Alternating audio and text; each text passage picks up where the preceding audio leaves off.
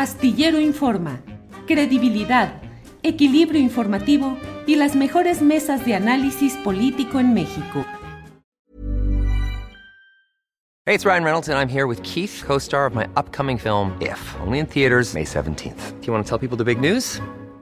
All right, I'll do it. Sign up now and you'll get unlimited for $15 a month in six months of Paramount Plus Essential Plan on us. Mintmobile.com slash switch. Upfront payment of $45 equivalent to $15 per month. Unlimited over 40 gigabytes per month. Face lower speeds. Videos at 480p. Active Mint customers by 531.24 get six months of Paramount Plus Essential Plan. Auto renews after six months. Offer ends May 31st, 2024. Separate Paramount Plus registration required. Terms and conditions apply if rated PG. I'm Sandra, and I'm just the professional your small business was looking for. But you didn't hire me because you didn't use LinkedIn jobs. LinkedIn has professionals you can't find anywhere else, including those who aren't actively looking for a new job but might be open to the perfect role, like me. In a given month, over 70% of LinkedIn users don't visit other leading job sites. So if you're not looking on LinkedIn, you'll miss out on great candidates like Sandra. Start hiring professionals like a professional. Post your free job on linkedin.com/people today.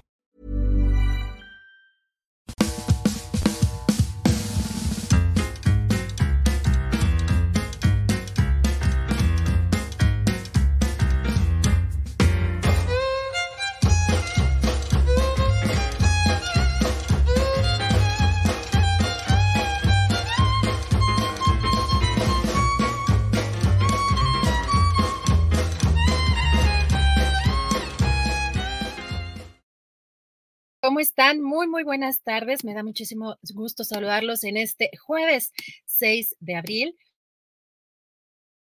Mucha, mucha información. La verdad es que aunque se supone que son días más tranquilos, no descansa el tema informativo, pero bueno, ah, recuerden que Julio, nuestro querido Julio Sillero, está de descanso estos dos días únicamente.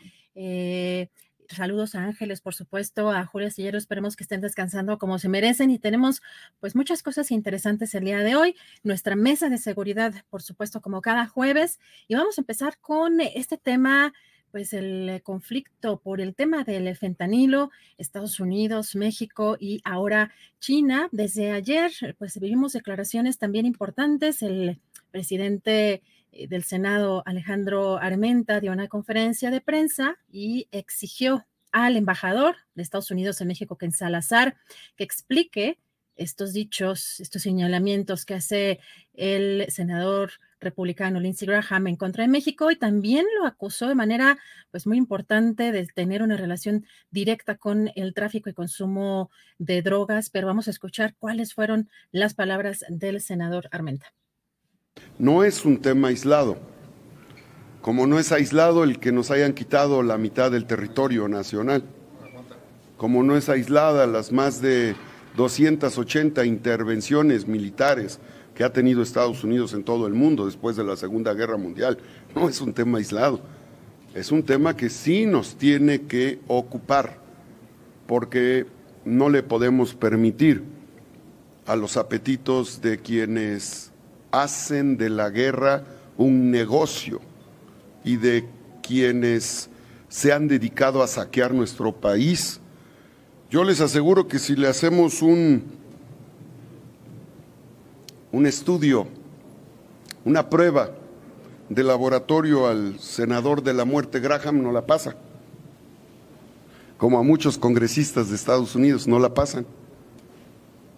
Porque tienen una relación directa con el consumo de drogas y tienen una relación directa con el tráfico de drogas y tienen una relación directa con la industria militar y son corresponsables. Ellos se sienten orgullosos, les entregan condecoraciones por el número de países que invaden y por el número de personas que matan en el mundo. Así es. Sus héroes nacionales son el reflejo de la muerte que llevan a cada uno de los países que invaden. Bueno, senador de la muerte, así llama Alejandro Armenta, el presidente del Senado en México al senador republicano Lindsey Graham. Así que son fuertes declaraciones del senador Armenta. Y hay que recordar que hace unos días el presidente Andrés Manuel López Obrador envió una carta al presidente de China para solicitarle la ayuda en este tema del fentanilo para pues evitar que llegue a México. Y pues en esta eh, pues como respuesta a esta carta eh, pues ya tuvimos una em, ya tenemos unas declaraciones importantes en esta conferencia que dio la portavoz del Ministerio de Relaciones Exteriores, Mao Ning, y donde se refiere al consumo de drogas como un problema originado en Estados Unidos y aseguró que no existe tráfico ilegal de fentanilo entre China y México. También eh, la funcionaria dijo que China no ha sido notificada por México sobre ninguna incautación de fentanilo procedente de China y que Estados Unidos necesita enfrentar sus propios problemas, tomar medidas sustanciales para fortalecer la regulación interna y reducir la demanda. Y señala que no puede recaer en la enfermedad de dejar que otros tomen la píldora cuando está enfermo, señalando directamente a Estados Unidos de este problema. Y también mencionan en, esta, en estas declaraciones la portavoz de China que China apoya firmemente a México en la defensa de la independencia y la autonomía y se opone a la interferencia extranjera, la injerencia extranjera y pide al país eh, pues eh, que detenga eh, las prácticas hegemónicas contra México. También dice, esperamos que la parte mexicana tome medidas antinarcóticos más fuertes. Bueno, esta es la respuesta o en respuesta a esta carta que mandó el eh, presidente de México al presidente de China. Y en otro tema polémico también, ayer también comentábamos sobre esto eh, que, bueno, esta semana la incorporación del el expresidente, ahora el expresidente del Instituto Nacional Electoral, Lorenzo Córdoba Vianelo, a este portal Latinos, que tiene un financiamiento vinculado al Roberto Madrazo y que también fue señalado por el presidente en la conferencia mañanera ayer por la tarde-noche en un comunicado. Aquí es lo que estamos viendo. Esto es lo que saca Latinos. Dice, presidente Andrés Manuel López Obrador y la jefa de gobierno Claudia Sheinbaum utilizan sus respectivas conferencias para atacar la libertad de expresión al criticar la incorporación de Lorenzo Córdoba como colaborador de la barra de opinión de Latinos tras concluir su periodo como consejero presidente del Instituto Nacional Electoral. Y creo que ahí sí, y Julio quizá coincidirá conmigo en que eso no se le puede decir. Eh, pues un ataque a la libertad de expresión, siguen ejerciendo y siguen publicando el que haya un señalamiento claro de los vínculos políticos que tiene un medio, eso no es atacar la libertad de expresión. Ahí sí creo que muchos coincidimos en que esas, esas, esas palabras no son las adecuadas. También en este comunicado dice, rechazan em, enérgicamente las expresiones improcedentes vertidas por el mandatario en eh, que en medio de problemas graves del país utiliza los recursos públicos para atacar la libertad de expresión e intentar moldear las opiniones a su favor. Tanto López Obrador como la jefa de gobierno, dice, recurren a los medios a su alcance, sean los oficiales financiados por el Estado, los privados que viven bajo su alero para instalar su visión personal. Creo que ahí podemos coincidir o no, podemos tener diferencias de opiniones respecto a lo que se hace en las conferencias mañaneras, en los ataques que hace pues de manera eh, recurrente el presidente y que pone en el mismo saco a los medios que lo critican, pero pues de ahí a un ataque a la libertad de expresión hay una diferencia abismal. Aquí dice, desde el nacimiento de esta plataforma, el gobierno y los medios complacientes con el poder han recurrido a la calumnia al intentar relacionar a latinos con personajes políticos con el fin de, de descalificar y frenar nuestro trabajo. Sin embargo, no han podido hacerlo ni tampoco lo harán los gobiernos que vengan porque nos respaldan actuar profesional y millones de seguidores que confían en nosotros. Seguimos y seguiremos al costo que sea. Así cierra este comunicado. Pues rechazan estos vínculos políticos, pero pues hay pruebas de ello. Hay que recordar el reportaje de Arturo Rodríguez en la revista Proceso, donde eh, señala que Federico Madrazo Rojas y Alexis Niking Axiola, hijo y el yerno del priista Roberto Madrazo Pintado, eh, financian este medio latinos. a través de las empresas eh, con razones sociales Digital Beacon Programmatic Services y BCG Limited Consulting. Los negocios en este reportaje señalan los negocios de la familia Madrazo y Alexis Nikin se extienden a otras tres empresas que han obtenido millonarios contratos con gobiernos estatales en giros tan diversos como la seguridad privada, los bienes inmuebles, el reclutamiento de personal, los servicios financieros y de manera destacada los suministros al sector salud. Hay que recordar también cuál fue eh, una de las batallas del presidente López Obrador en el tema de los medicamentos y cuando denunció a muchas farmacéuticas o muchas empresas vinculadas eh, con la distribución de medicamentos. Así que, bueno, Proceso descubrió a través de la plataforma Compranet que en los últimos años, dos de esas empresas eh, Samedic y Jova Health obtuvieron contratos millonarios en los gobiernos de Michoacán, el Estado de México, Puebla e Hidalgo. También eh, Álvaro Delgado, desde 2021, el periodista de Sin y conductor también de los periodistas, ya conocer la relación de Federico Madrazo y Alexis Nikin como accionista de Latinus y revela también un tercer, en ese entonces reveló un tercer personaje involucrado, Marco Antonio Estrada Castilleja, quien era secretario del gobernador Silvano Aureoles y de ahí los vínculos también con Michoacán. Vamos a escuchar lo que dijo el presidente López Obrador en la conferencia mañanera del año pasado, del 16 de febrero, porque aquí es donde habla de estas 10 empresas que le vendían al gobierno 100 mil millones de pesos en medicinas y en equipos médicos. Así que este es un tema pues que ha sido central y uno de los ataques eh, pues más eh, fuertes que ha tenido el presidente en su gestión. Vamos a escuchar esta conferencia del año pasado. Imagínense, este habían 10 empresas que le vendían al gobierno 100 mil millones de pesos de medicinas y equipos médicos. Y una de estas tiene que ver con latinos y tiene que ver con Roberto Madrazo. Es una relación de complicidad, medios políticos corruptos, y les molesta mucho lo nuestro. Y lo otro que también vi en los papeles es que lo de latinos, hay latinos México y latinos Estados Unidos, que también me llamó la atención, o sea que hay financiamiento de latinos. Y sí vinculado a las empresas que venden medicamentos, claramente al gobierno de Michoacán que existía y a otros gobiernos, eh, medicamentos y equipos.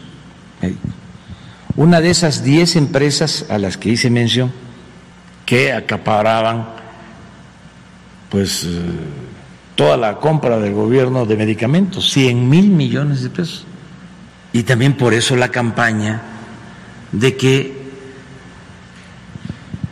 faltaban los medicamentos y eh, meter a los niños, pero es lo que hay detrás, estos intereses. Bueno, este es un tema que ha generado mucha polémica, por supuesto, pero que ahí están las pruebas, ahí están las empresas, los vínculos eh, políticos que no pueden, por supuesto, pasar por alto el presidente, pero tampoco sobre todo a quien va dirigida la información, que es eh, la sociedad. Y bueno, vamos a, hablar también sobre lo que ayer el presidente dio a conocer, invitó a presidentes de Latinoamérica a una especie de cumbre, un evento en Cancún para buscar acuerdos sobre la inflación. Em, pues 11 países, un eh, grupo de análisis para impulsar el comercio en esta eh, época tan complicada en términos inflacionarios. Vamos a escuchar qué fue lo que dijo ayer. Podemos eh, hacer intercambios eh, en lo económico, en lo comercial, si nos ponemos de acuerdo y quitamos obstáculos, aranceles, medidas sanitarias, y cada país tiene algo que ofrecer eh, para los consumidores. Todo con el propósito de que puedan llegar alimentos y productos básicos a mejor precio y que podamos enfrentar la inflación, la carestía, que aun cuando ya parece que está cediendo, no deja de ser una amenaza ahí permanente, un riesgo, porque afecta mucho la economía popular. Eh, les invitamos a Cancún, sería 6 y 7, una presencial, y entonces somos nosotros más los cancilleres, los secretarios de Hacienda, de Economía, de Comercio, y cada país invita a empresarios, eh, importadores, exportadores, y hacemos como una exposición, como una feria, para que se lleven a cabo acuerdos de comercio de alimentos y de productos. Bueno, y vamos a tocar un tema importante en una entrevista doble que tendremos a continuación, porque pues están exigiendo la renuncia de un funcionario en el gobierno de Oaxaca, de Donato Vargas, como coordinador de los delegados de paz de la Secretaría de Gobierno de Oaxaca. Esta persona tiene varias denuncias de violencia de género, de ciberacoso contra mujeres mijes. Recordamos pues algunos chats que fueron denunciados desde ya hace algún tiempo. Así que tenemos aquí en entrevista a Sandra Domínguez, que es eh, abogada, Miji, denunciante, y también otra denunciante, Araceli eh, Cruz. Eh, Sandra, ¿cómo estás? Muy buenas tardes. Buenas tardes a todos. Así es, en Oaxaca tenemos denunciado ya una, a una red de funcionarios que opera desde el año 2020, que es cuando yo presento una denuncia. esta denuncia es a raíz de que en redes transciende una captura de pantalla de un grupo de WhatsApp en donde están incluidos hombres funcionarios al que denominan Sierra Triple X. En esa captura de pantalla de grupo de WhatsApp está mi fotografía como foto de perfil, le ponen un signo de pesos e invitan eh, funcionarios a compartir imágenes de mujeres eh, mijes, de mujeres ayuk, eh, porno, eso es lo que, esa es la invitación que hacen ahí textual, esa raíz que se presenta la denuncia para que se investigue. Comparece este funcionario que mencionas, Donato Vargas, y este, él en su momento pide una disculpa. Él dice, no fui yo, y sin embargo, este, no pasa nada, no hay una sanción que trascienda. Y él en este gobierno con el gobernador Salomón Jara, eh, como bien lo mencionas, es el coordinador de delegados.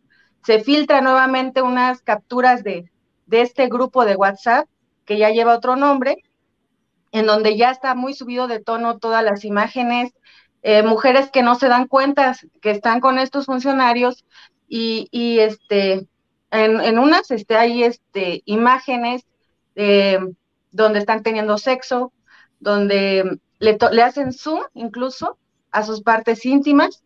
Quiero mencionar que muchas de ellas no saben que sus imágenes están ahí esta filtración, este, pues alarma, alarma a colectivos. Eh, también se suma a esta denuncia la expareja de Donato Vargas.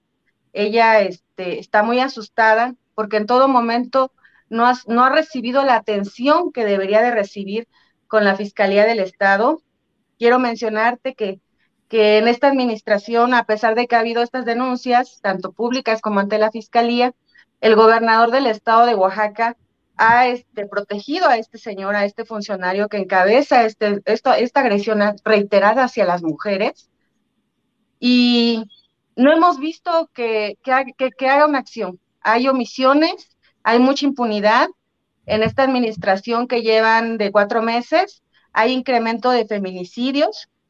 Eh, el Congreso incluso se ha pronunciado para que estos funcionarios renuncien y lo que vemos es que hay impunidad. El mensaje que está dando este gobierno es de impunidad, de, que cualquiera puede cometer un delito contra la mujer y no pasa nada. Es por eso que alarma, alerta, y la protección que tienen es, es tan terrible que ahorita no te dicen nada, pero acosan, mandan a personas que trabajan para ellos a hostigar, a acosar, eh, a molestar incluso a, la expareja intimidarla. Ha llegado al extremo de que la abogada ha tenido que dejar el caso por amenazas, por, por, porque le han dicho que pueden hacerle daño también a su familia. Gracias, Sandra. A ver, tenemos por acá a Araceli, a ver si nos escucha. No, no la vemos, pero no sé si nos escuchas, Araceli. Sí, hola Adriana, ¿me escuchas? Sí, te escucho bien. Araceli, eh, eh, bueno, preguntarles primero eh, qué otra cosa, porque creo que también vale la pena ponernos un poco en contexto. Este grupo de Sierra Triple X, creo que era verdad, este ya existía antes de que incluso fuera gobernador Salomón Jara. Creo que la denuncia viene de antes, ¿no? Y, y, después lo hace funcionario pese a que ya se sabía que esta persona estaba involucrada en este, en este grupo eh, pues donde se ejerce una violencia en contra de mujeres mijas. ¿Es así, Araceli? Sí, justamente este, quería ahondar un poquito en el tema. En el 2020, cuando muy valientemente Sandra se anima a denunciar el grupo porque se filtra una fotografía de, la licenciada Sandra Domínguez, eh, es, lo único que se logra en ese momento fue la destitución de Rolando, que trabajaba en el Instituto Nacional de Pueblos Indígenas. Eh, de ahí, en el 2021, cuando otro, el creador de ese grupo de chat que se llamaba, se llama Huberto Santos, aspira a la candidatura de la Diputación Local del Distrito 10 aquí en Oaxaca, se le retira la candidatura por las denuncias que hacen muchísimas colectivas eh, en contra pues, de este grupo y para que él no pueda ser el candidato a la diputación local. Desde el 2021 que se hace esta filtración y esta denuncia pública, yo he sido acusada, acosada, perdón, brutalmente. Han tenido el descaro de crearme cuentas falsas, perfiles falsos de Facebook, me han acosado en mi casa, uh, en la ciudad de Oaxaca, La Redonda, de donde vivo allá, más o menos en la agencia de San Juanito y San Martín de Jicapan han pegado eh, papeletas ahí con mi, con la, mi cara, la foto de mi, de mi persona, las características del vehículo en el que andaba antes, este, eso fue en el 2021. En el 2022 eh, fui acusada, bueno, me quitaron algunas propiedades. Cuando las quise recuperar, fui golpeada brutalmente. Posteriormente a eso, me hacen una denuncia, eh, presentan una denuncia en mi contra y cuando mi abogada trata de defenderme, la acosan y efectivamente la intimidan y la amenazan con hacernos daño, tanto a ella como a mí. Pero ahora se filtra este nuevo grupo en el 2023 que se llama Megapeda, donde ahí nuevamente me, este, me insultan, ahora lo hace el diputado local Pablo Díaz Jiménez, hay unas capturas de pantalla de, mi, de mis redes sociales. También, también de Morena, Araceli, Araceli, también de Morena. Sí, Pablo Díaz Jiménez es eh, diputado de Morena. Okay. Ahí es, es una red de corrupción, está el subcoordinador de delegados de la paz, hay otros funcionarios que son ahorita administradores municipales de los municipios que no tienen presidentes municipales por algún conflicto interno y ellos han puesto a estas personas, tienen a sus operadores eh, financieros que como habrás visto en ahí algunas imágenes, llevan a las chicas, a las trabajadoras sexuales, a las oficinas de ellos, las bajan de las camionetas y las suben. Este, estos operadores financieros que tienen ellos también forman parte de la estructura de los municipios que no tienen eh, presidentes municipales, solo administrador y son tesoreros municipales ahí. Es una, pues es una organización increíble de trata de blancas, no sé qué se pueda configurar, pero realmente no sé qué acciones vaya a tomar el gobierno, porque hasta ahorita, a pesar de que yo también presenté una denuncia por eh, violencia familiar, no se ha hecho nada, al contrario, se me ha revictimizado con las mujeres que se encuentran al lado de Donato trabajando en su equipo político, pues ellas este, han aprovechado todos los mecanismos que tienen para seguir revictimizándome, y sacando de contexto algunas actividades, como te digo, que el 31 de julio yo fui brutalmente golpeada debido a mis lesiones, pues no pude ir al Ministerio Público a hacer la denuncia, pero consta en certificados médicos por la Cruz Roja, pues esas lesiones que me ocasionaron. Eh, pero la otra persona, pues como estaba en buenas condiciones, fue y me denunció. Entonces, ha sido una revictimización, un acoso, me siguen creando cuentas falsas, me hablaban por teléfono. Y te digo, lo más triste es que existe el pacto patriarcal y estas mujeres que forman parte del círculo también cercano a ellos, pues han sido parte de este acoso también en las redes sociales, eh, comparten sus fotografías, y ya no sabemos qué hacer, ¿no? O sea, yo ahorita lo que pediría, pues que se me dicten medidas cautelares, que mi carpeta de investigación se regrese a la ciudad de Oaxaca, porque está en una, en Tlacolula de Matamoros, y para llegar a Tlacolula, pues tengo que trasladarme una hora desde la ciudad de Oaxaca. La carretera es muy peligrosa y me da miedo que puedan atentar contra mi vida. Otra de las cosas, pues, este, que ahorita, pues, Sandra, la licenciada Sandra, este, y tu servidora, pues nos atrevemos a levantar la voz por otras mujeres que no lo han hecho y que también están en ese grupo. Y no es la primera vez que nos tratan así, o sea, Sandra del 2020, en verdad que le hicieron lo mismo, le siguen haciendo esto de quienes están atrás de esta denuncia y no necesitamos a que alguien nos diga, denuncien, lo tenemos que hacer por las mujeres de nuestra región. Ahorita yo me encuentro aquí en la región Mije, este, y pues sí, eh, son cuestiones sistémicas, son estructurales, o sea, desde las comunidades se, se comparten fotografías, pero si lo hacen las personas que tienen el poder económico y político, ¿cómo vamos a controlar a las otras personas? pues que también se sienten poderosos, ¿no? Sobre las mujeres indígenas. No podemos permitir esto, tenemos que levantar la voz y agradezco mucho a la licenciada Sandra que desde el 2020 lo venga haciendo, porque sí nos quedaríamos indefensas. Muchas gracias, gracias Gracias, Araceli. Eh, Sandra, eh, aprovecho eh, pues también que eres abogada para preguntarte, porque entiendo, o, más bien, no sé si haya un alguien que esté llevando todo el, digamos, este proceso en, un conjunto, porque por acá nos decía Laura Santillán, pues también como un comentario que me parece acertado, si se puede considerar dentro de eh, dentro de esto que está sucediendo recurrir a la ley Olimpia, pero también eh, lo que decía Araceli, eh, si hay alguna denuncia que se esté pudiendo configurar respecto a la trata de personas.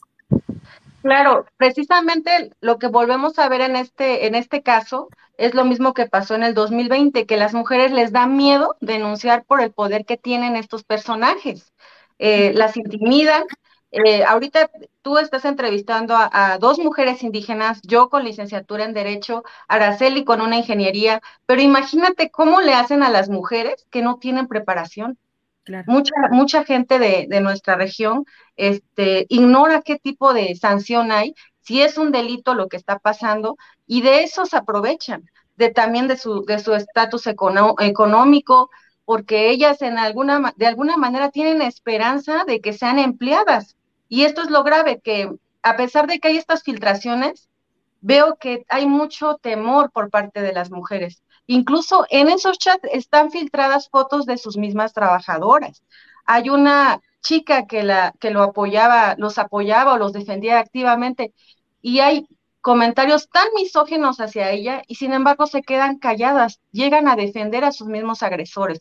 Esta es la situación que estamos este, viviendo el hecho de que sean funcionarios sí se agrava más, porque no estamos tratando con hombres normales, ¿no? Ellos tienen el poder en este momento en el estado de Oaxaca, intimidan a las víctimas y sí aprovechamos el espacio para invitarlas también a que denuncien, saben bien quiénes son las que están circulando y que, y que volteen a ver que también hay del otro lado mujeres que defendemos este tipo de causas, que no permitimos que se nos denigre, es importante mencionarlo, que no porque tengan un puesto político más arriba vamos a permitir este tipo de agresiones.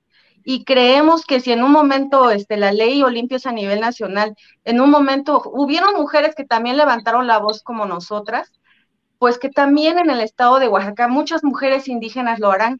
No permitirán que se pisotee su dignidad como lo estamos viviendo. Eh, es triste ver a un gobernador, es causa enojo también ver a un gobernador del estado que defiende este tipo de personas, porque él en, entrevistas lo ha dicho, que los va a defender, ha mandado un mensaje claro que hay impunidad, que las mujeres pueden ser agredidas.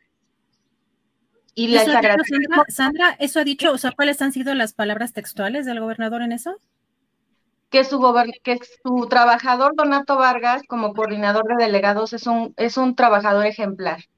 Eso lo dijo en palabras está en la entrevista. Este, a pesar de que el Congreso, al ver también las filtraciones, diputados como la diputada de Morena, Connie Rueda, muy valiente también, se pronunció el 29 de mayo junto con el diputado Freddy Gil, la diputada María Luisa, y este, la diputada Mariana Benítez, pero sobre todo Connie Rueda de Morena, a exigir la renuncia de estos funcionarios. Y les dijo, ustedes saben quiénes son los que están. Está el diputado Pablo Díaz, está el consejero de Morena del distrito Mije, que es un horror que a la vez está afiliando a personas a Morena y también está aprovechando el momento para tomarse fotos con mujeres en donde les hacen zoom a sus partes íntimas. Es denigrante, es inconcebible, es inaceptable quiero que volteen a ver qué, qué situación estamos viviendo en el estado de Oaxaca. Hay agresión reiterada hacia las mujeres y el gobernador les aplaude. Gracias, Sandra. Araceli, eh, pues para terminar y agradecer la oportunidad de platicar con ustedes y por supuesto comprometernos también a darle seguimiento a este tema que es sumamente grave y que pues lamentablemente, como vemos, el machismo y la misoginia, la violencia de género está tan generalizada que también, pues eh, vemos de pronto expresiones en las redes sociales, en los chats, eh, también, eh, pues muy, muy marcadas. preguntarte, Araceli, pues, ¿cuál serían las peticiones concretas que harías al gobernador? o a las mujeres también allá de Oaxaca ¿qué piensan o cómo piensan configurar eh, quizá una pues, lucha más, eh, más amplia o cuáles serían las acciones que estarían por tomar próximamente, Araceli? Este, en principio, hacerles una solicitud al gobernador que nos atienda a todo el colectivo que estamos en defensa, bueno, en la lucha, este, para presentarle a él la lista de los involucrados que nosotras tenemos identificados en estos dos grupos de WhatsApp y que ahorita forman parte de su gobierno que la fiscalía atraiga los delitos que se configuren, de acuerdo a las organizaciones que también nos están este, acompañando, eh, la ley Olimpia, que se aplique su brevedad con este diputado, o sea, es un diputado local, está representando a todas las mujeres del distrito Mije y se burla de ellas. O sea, ¿qué está pasando? Necesitamos que se posicione la bancada del partido de Morena en el Congreso, porque no lo ha hecho ninguna diputada, salvo la diputada Connie Rueda, que muy valientemente lo hizo. O sea, si te estoy diciendo que es valiente es porque yo temo por mi vida, temo por la vida de Sandra. Entonces, son eh, poderes políticos y económicos muy fuertes en el Estado. También le pediría a las, a las secretarias de gobierno, a la Secretaría de la Mujer, a la Secretaria de Seguridad Pública, Karina Barón, ella conoce mi caso desde hace muchos años y se lo he pedido en reiteradas ocasiones. Karina, déjame esta lucha de igual a igual, él como ciudadano, yo como ciudadana, pero no me pongas en desigualdad de condiciones. Necesitamos estar iguales para que se haga un juicio real. Entonces yo sí le pediría a todas las mujeres del gabinete que revisen estas capturas, que ellas mismas podrían ser parte de este acoso a las mujeres que tienen cercanas ahí operando para ellos en la región Mije, también están en esas capturas, con comentarios sumamente agresivos hacia su persona, lesivos, configurándose delitos, pues como te decía, trata de, blancas, son cosas muy, muy fuertes que hasta que no entras en este aspecto, tengo que yo desde el 2020 sí, aparezco en el grupo de WhatsApp Sierra 3X, en este vuelvo a aparecer me vuelven a humillar y aparte de la violencia que, que, sufrí, que viví en todos los aspectos, sexual, física, económica, patrimonial, psicológica, ahora estoy viviendo este tipo de violencia. Me han creado páginas falsas, todo lo que han operado en contra de mis emociones ha sido brutal, lo he ido tolerando, me han amenazado de muerte y amenazaron de muerte a mi abogada en agosto del 2022 y aquí sigo y no me voy a rendir. Y agradezco mucho el acompañamiento que me está dando Sandra, que ella fue la primera que denunció y se atrevió a hacerlo, a las colectivas que nos están ayudando en Oaxaca. Son muchas, a las mujeres activistas, a todos los amigos que también nos apoyan. Y no está nadie detrás de nosotros, porque muchas veces se da eso, que piensan que hay alguien que no sé. No, las capturas están ahí. Yo no los obligué a subir esas fotos. Yo no los obligué a comentar. Yo no le obligué a mi violentador a que me golpeara. No, están ahí, son sus actos los que los condenan. Y eso es lo que me gustaría, que el gobierno del estado tomara, eh, pues una acción real, real en defensa de las mujeres y más nosotras que somos un grupo muy vulnerable, las mujeres indígenas. Se está pisoteando todos nuestros derechos. Eso sí es, Gracias. Gracias. Araceli, eh, Sandra, les agradezco mucho la posibilidad de platicar con ustedes de un tema tan, tan grave. Eh, y yo eh, quisiera que estuviéramos en permanente comunicación para dar seguimiento a las denuncias que hagan, a las respuestas también que los funcionarios, el propio gobernador, que está obligado el propio gobernador a escuchar las voces de las mujeres ante estos graves señalamientos, estas graves acusaciones, y no solo a defenderlo. Esperemos que haya una respuesta mucho más eh, puntual y concreta. Y mientras tanto, les agradezco la posibilidad de platicar con, con ustedes y estamos en comunicación. Sandra Araceli, muchísimas gracias. Gracias, Adriana. Gracias. Muchas gracias, Adriana. Un saludo a Julio. Tuve hace tiempo, te digo, la oportunidad de saludarlo siempre he sido su admiradora. gracias. Araceli, un abrazo. Muchas gracias. Saludos a Julio de tu parte y, estamos en comunicación. Muchas gracias por esta posibilidad de platicar con ellas. Eh, vamos a estar siguiendo el tema que es muy grave. Eh, pese a que haya algunas personas que quieran descalificar y que ya se les, ya les haya aburrido esta, esta noticia, bueno, eh, pues un poco lamentable también. Hay cosas que necesitan cierta profundidad y de verdad que el estado de Oaxaca pues es muy complejo en términos de violencia feminicida, machismo, misoginia y por supuesto que la impunidad prácticamente absoluta. Recordamos por supuesto el caso de María Elena Ríos, la saxofonista que fue agredida con ácido y que está luchando de manera incansable ante toda esta bola de corruptos que existen, imperan en este, en este estado, incluyendo al partido que está en el poder ahora, que es Morena. Bueno, eh, vamos a entrar ya con nuestra querida colega Ruth Salazar. Ella es reportera de San Luis Potosí porque hay un tema que no ha quedado claro.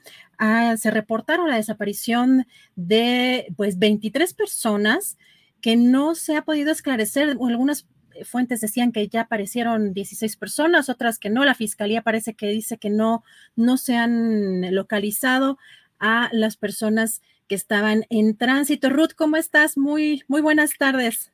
Hola, ¿cómo estás, Adriana? Muy buenas tardes. Buenas tardes, pues para que nos esclarezcas un poquito de qué está pasando ya. Sí, está un poco confuso el tema porque sí se habla de, son tres camionetas, Adriana.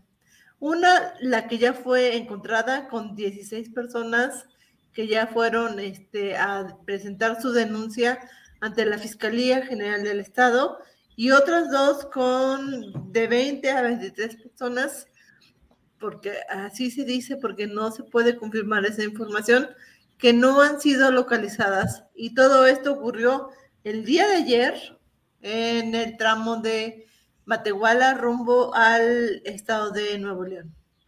Y hoy, el día de hoy, el este, secretario de, bueno, más bien, el encargado de la se llama, perdón, el comandante de la doceava zona militar, el general Mario Aburto Fuentes, dio a conocer la siguiente información de que ya se está investigando, que se está buscando a estas 23 personas desaparecidas con seis helicópteros. Vamos a escuchar.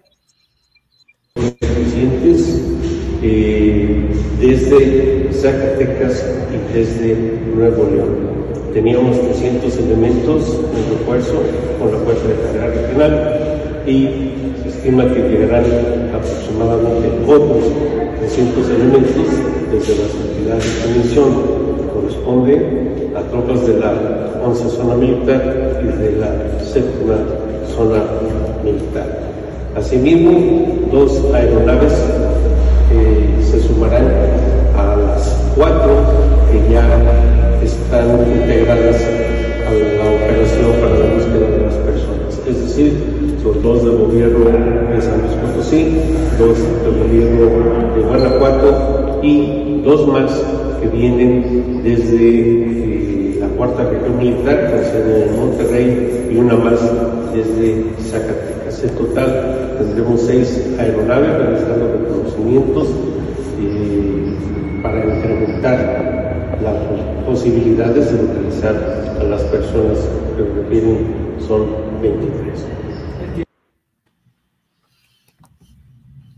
Pues aquí que vimos Ruth Salazar, porque parece que hay pues otro tipo de personas también que son las que eh, digamos, localizaron, pero eran originarias creo que del Estado de México, o, cómo está el tema, Ruth. Sí, mire, son tres camionetas, una de ellas este, viajaba del Estado de México con 16 personas desaparecidas. Estas personas ya fueron localizadas y se presentaron ante la Fiscalía General del Estado. Las otras dos camionetas que viajaban del municipio de San Felipe Torres Mochas este, hacia Saltillo y que transitaron rumbo a San Luis Potosí por el área de Matehuala, es las que no han sido localizadas. Y sí, se está buscando su, pues, su localización.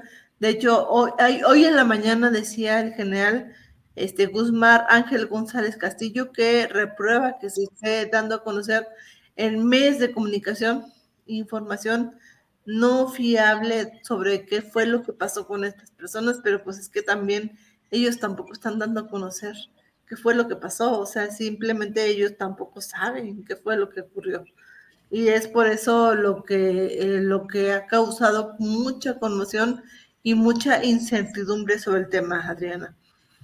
Pues gracias, Ruth. Vamos a estar muy pendientes de esto porque hay que recordar que también el periodismo es un intento de reconstrucción de los hechos. Mm, hay que buscar las diferentes fuentes y, por supuesto, contrastarlas.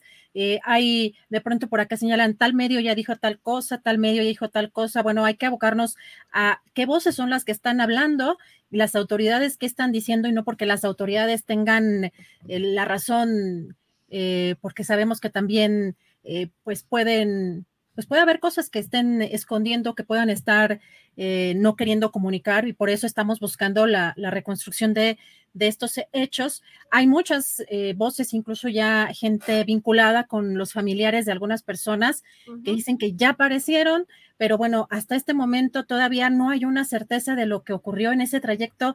Tú, Ruth, ahorita mencionas tres, tres camionetas, pues la mayoría, sobre todo ayer en la noche, habían reportado dos, ¿no? Dos camionetas. Es que son dos sucesos diferentes. Uno, con una camioneta con 16 personas que ya encontraron y otro con dos camionetas que ah, van de 20 a 23 personas que no han localizado. Es por eso la confusión quizás. Y sí, ojalá que la autoridad, a este, hasta este momento que estamos platicando tú y yo, Adriana, no hay una información verídica de que ya hayan localizado a las 23 personas pues vamos a estar pendientes. Ruth, tú que sí, estás en San Luis Potosí, no estamos nada más eh, retomando medios eh, como pues se suele hacer también cuando no hay eh, corresponsalías o cuando no hay posibilidades de tener información de manera directa. Así que tú que estás allá, vamos a estar muy pendientes contigo con la información que tengas de manera directa y te agradezco mucho la posibilidad de platicar contigo sobre este tema y estamos en comunicación. Te mando un fuerte abrazo, Ruth. Gracias, Adriana, que estés muy bien. Hasta luego. Igualmente, gracias a Ruth Salazar, periodista de San Luis Potosí.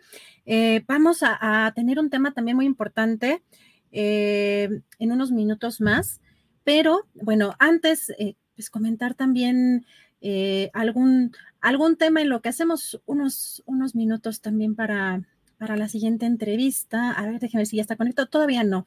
Pero bueno, hace algunos meses, el año pasado, pues aquí pues se denunció el tema pues de la tala, de la tala ilegal como en muchas partes del país. Pero bueno, ¿qué sucede en San Juan Atzingo? ¿Qué sucede en el Estado de México donde hay un tema grabado que incluso fue ya eh, dado a conocer en la conferencia mañanera, pero que aún no tienen respuestas los pobladores? Bueno, en unos momentos más vamos a tener entrevista eh, con, eh, con los pobladores de allá. Mientras tanto, comentarles que eh, ayer también es importante esta información que dan a conocer eh, los congresistas demócratas de Estados Unidos, porque por comportamiento poco ético, los congresistas de Estados Unidos pidieron investigar a Luis Almagro, el secretario eh, general de la OEA, tras una relación amorosa con una funcionaria del organismo, pero esto es parte solamente de de la petición de buscar investigar más al fondo la gestión de Almagro.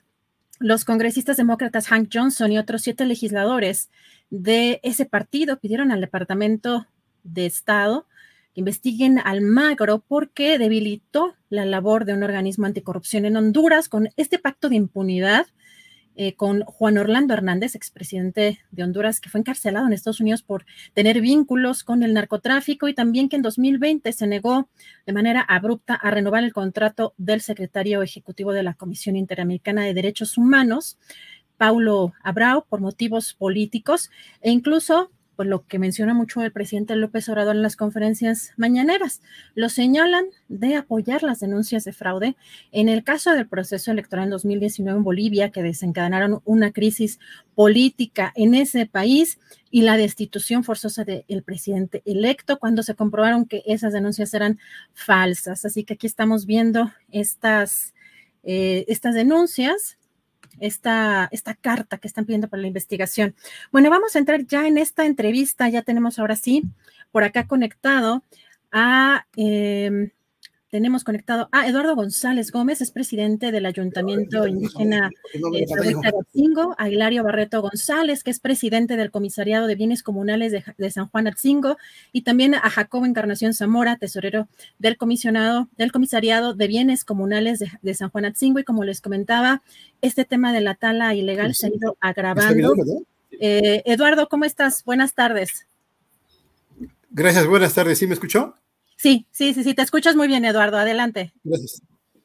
Gracias, buenas tardes. En primer lugar, muchísimas gracias por este importante espacio que nos dan, la oportunidad eh, de que a través de él eh, podamos seguir nosotros difundiendo el grave problema de la tala ilegal que desafortunadamente eh, desde hace más de 20 años padecen los bosques de nuestro pueblo.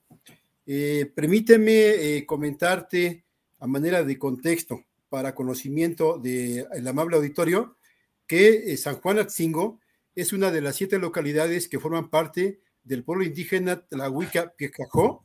Los Tlahuicas somos uno de los cinco pueblos indígenas del Estado de México y uno de los 68 pueblos indígenas de nuestro país.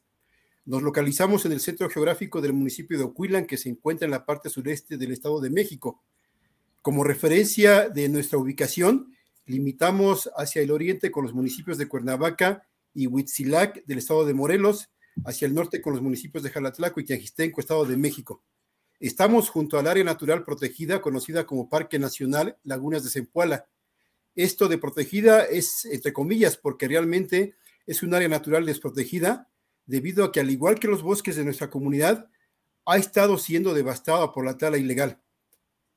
Eh, los bosques de nuestra comunidad, así como los del Parque Nacional Lagunas de Zempoala, forman parte de lo que se conoce como Gran Bosque de Agua, que es esa extensa zona de bosques y llanos o pastizales que se encuentran entre las ciudades de Toluca, Cuernavaca y Ciudad de México. Este gran bosque de agua eh, comprende una superficie de aproximadamente 255 mil hectáreas. Abarca las sierras de las Cruces, de la Jusco, de Chichinautzin, de Zempoala y el sistema Cadera. Alberga casi el 2% de la biodiversidad mundial. O sea, es tal la riqueza de esta zona que se estima que dos de cada 100 especies conocidas en el mundo viven en esta región. Se estima que más de 3.000 especies de plantas, 195 de aves y 350 de mamíferos, reptiles y anfibios habitan en estos bosques. Además, este bosque de agua ayuda a regular el clima y la calidad del aire de la región, produce alimentos y otros bienes. Y algo fundamental, se llama bosque de agua porque gracias a las lluvias que atrae, constituye la fuente principal de recarga de los mantos acuíferos y ríos o manantiales que surten de agua a las ciudades que están a su alrededor pues abastece el 100% del agua que se consume en los municipios de Huitzilac y Cuernavaca del estado de Morelos. Casi tres cuartas partes del agua que se consume en la Ciudad de México y una parte muy importante del agua que necesita el Valle de Toluca. Estamos hablando de una población de más de 20 millones de habitantes que vive del agua que hay gracias a estos bosques. Como decía, el bosque de agua es un gran pulmón que provee de oxígeno a la población que habita en el centro del país. y ayuda a absorber gran parte del dióxido de carbono y de la contaminación del aire. Sus árboles nos protegen de, los fuertes vientos, de las tolvaneras y nos ayudan a amortiguar los efectos del cambio climático. En fin, son muchísimos los beneficios que a todos nos da el bosque, no solamente el beneficio del agua, pero única, si únicamente nos diera agua, con eso sería más que suficiente para que tengamos en cuenta la gran importancia que tienen nuestros bosques, porque el agua es vida. Actualmente, nuestra comunidad indígena tlahuica de San Juan Atzingo cuenta con un territorio de casi 19 mil hectáreas de bienes comunales libres de conflicto, que en el año 2007 nos reconoció y tituló el Tribunal Unitario Agrario del Distrito 9, después de una larga lucha de más de 46 años que tuvimos contra la cabecera municipal de Ocuilan.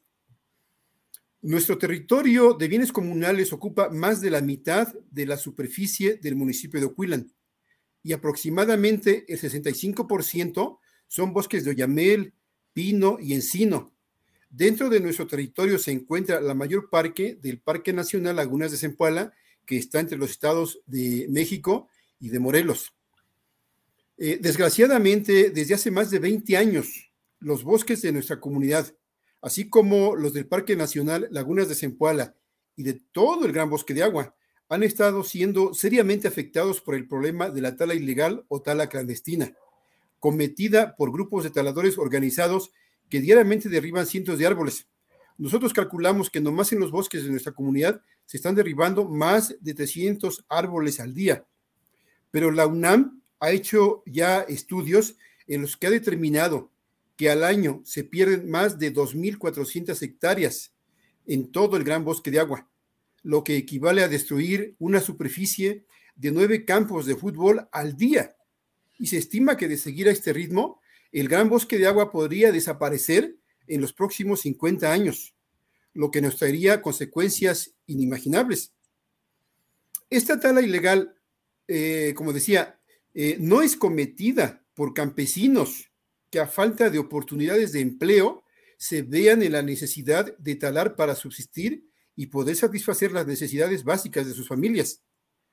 No, dicha tala es realizada por un grupo de aproximadamente 20 taladores que lo hacen por negocio, con fines de lucro o de enriquecimiento, por lo que tienen contratados a grupos de 10 a 20 personas que trabajan para cada uno de ellos, derribando los árboles y trozándolos con motosierras, acarreando los trozos en camionetas hacia sus aserraderos clandestinos, donde los transforman en madera aserrada, como son tablas, polines, vigas, etcétera, que luego llegan a cargar casi a diario sus compradores en grandes camiones, como son carros rabones, tortons y hasta trailers. También tienen a personas que trabajan para ellos como halcones o vigilantes, que andan en vehículos y se paran en algunos puntos de la carretera para avisarles cuando llegan a ver la presencia de elementos del ejército, Guardia Nacional o Policía Estatal en caso de algún operativo o recorrido de inspección y vigilancia forestal. Esta tala se comete todos los días, a todas horas y a la vista de todos, con total impunidad. Ante eso, quienes han sido autoridades de nuestro pueblo han presentado denuncias cada año ante todas las dependencias encargadas de la protección al ambiente y de seguridad pública, tanto del gobierno federal como del gobierno del estado, y también ante la FGR. En esas denuncias se han aportado la información de los parajes donde están talando, nombres de los líderes taladores y domicilios de sus aserraderos, incluso hasta con coordenadas geográficas.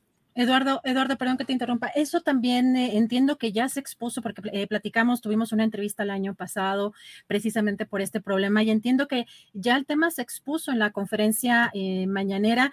Desafortunadamente creo que nada más vamos a tener solo tu voz porque no, Hilario, no, no lograron conectarse bien. Entendemos que el Internet de pronto en algunas zonas es complicado, pero entonces para tener mayor certeza de lo que están denunciando, ustedes ya eh, hicieron llegar este tema a la conferencia mañanera, por lo menos en alguna ocasión, y hasta el momento no han tenido respuesta. Entiendo que estos datos eh, de, localización y de las personas que están llevando a cabo estos eh, actos ilícitos ya, ya los tiene el, propio presidente López Obrador o la secretaria del Medio Ambiente.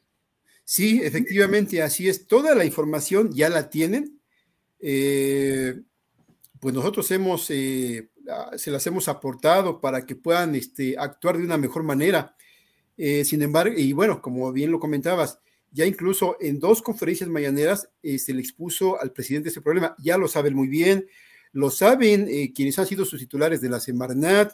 en 2019 estuvo en nuestro pueblo quien, en ese entonces era secretaria de Medio Ambiente y Recursos Naturales, Josefa González Blanco Ortiz Mena, y en el año 2021 fue María Luisa Albores González. Ellas asistieron con importantes funcionarios de la Profepa, de la CONAFOR y de la Comisión Nacional de las Naturales Protegidas. Eh, también en 2020. ¿Con Albores ya no han tenido comunicación en estos últimos meses? No, ya no, ya no se ha tenido, desafortunadamente. Eh, inclusive en este proceso, en el año 2020, eh, el mismo Senado de la República también aprobó un punto de acuerdo donde exhortó a esas dependencias del gobierno federal a que atiendan el problema. Y como eh, respuesta, en marzo de 2021 informaron eh, Semarnat y Projepa, pues de la realización de muchas acciones que pareciera que pues sí están trabajando y están cumpliendo con su responsabilidad. Sin embargo, el problema pues continúa y hasta ha crecido el año pasado calculábamos que eran entre 8 y 10 aserraderos clandestinos y a la fecha hay aproximadamente el doble, 16 eh, aserraderos. Y aún habiéndole expuesto el problema al presidente en dos conferencias mañaneras, pues al seguir eh, nuestro gobierno sin actuar, sin atender el problema, sin hacer nada, pues eso hace que los taladores se sientan completamente despreocupados, que ya no le temen a nada y que nadie les puede hacer ni decir nada y sigue trabajando con total impunidad. Entonces, pues este, se han hecho inclusive pues movilizaciones, eh, manifestaciones, pues reportajes, eh, pues medios como, como este importante de ustedes pues nos han dado la oportunidad de, dar a conocer el problema y simplemente no pasa nada. no sabemos qué sea necesario hacer para que ya el problema actúe, no sé qué está esperando que pase. nosotros pues estamos en la intención de seguir organizándonos para presionar y estamos eh, planeando llevar en próximos días otra movilización, pues para tratar de llamar la atención de nuestras autoridades, de nuestro gobierno, para que ya pongan este, una solución definitiva a este problema. Eduardo, pues te agradezco mucho la oportunidad de platicar contigo. Eh, lamentablemente, si no podemos eh, tener ya comunicación eh, con las demás personas, porque sí es, es complicado luego el Internet, pero estamos muy atentos a esta movilización que van a hacer. Si tienen alguna respuesta del gobierno, del presidente directamente López Obrador o de la secretaria del Medio Ambiente, eh, Albores, por favor háganoslo saber para darle seguimiento a este tema y a reserva de, si quieres decir algo más para concluir, te agradezco mucho la oportunidad de platicar contigo.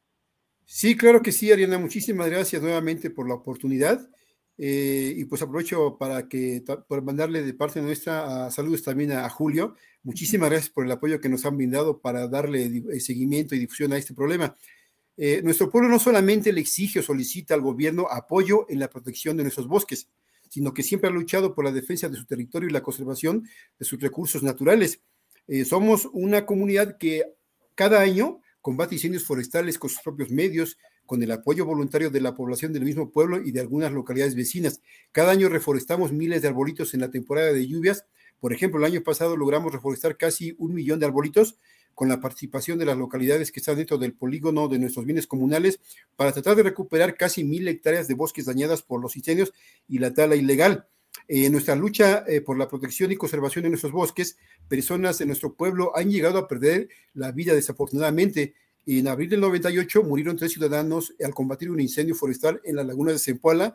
En mayo de 2007 fue asesinado el joven Aldo Zamora y su hermano Misael resultó herido al ser atacados por los taladores como represalia por las denuncias que su padre Ildefonso Zamora venía haciendo contra la tala ilegal. Entonces, eh, de nuestra parte, eh, eh, hacemos lo que está a nuestro alcance, para combatir el problema por, propios medios. Solamente esperamos que el gobierno no nos deje solos en esa lucha y que nos respalde, nos dé ese apoyo con todos los medios, con todos los recursos que tiene, porque sí los tiene, nada más cosa de que tenga voluntad, de que tenga interés, de que tenga compromiso. Eh, sabemos que el presidente ha mostrado tenerlo, pero quisiéramos que sus funcionarios también lo tengan y no lo deje solo y no lo malinformen, eh, haciéndole creer que están trabajando, que están actuando, cuando en realidad el problema ahí está. Muchísimas gracias, Ariana. Gracias, Eduardo González. Estamos eh, pendientes. Un fuerte abrazo para toda la comunidad y estaremos muy pendientes de lo que suceda de aquí en adelante en este, en este tema. Eduardo, muchas gracias. Igualmente, gracias.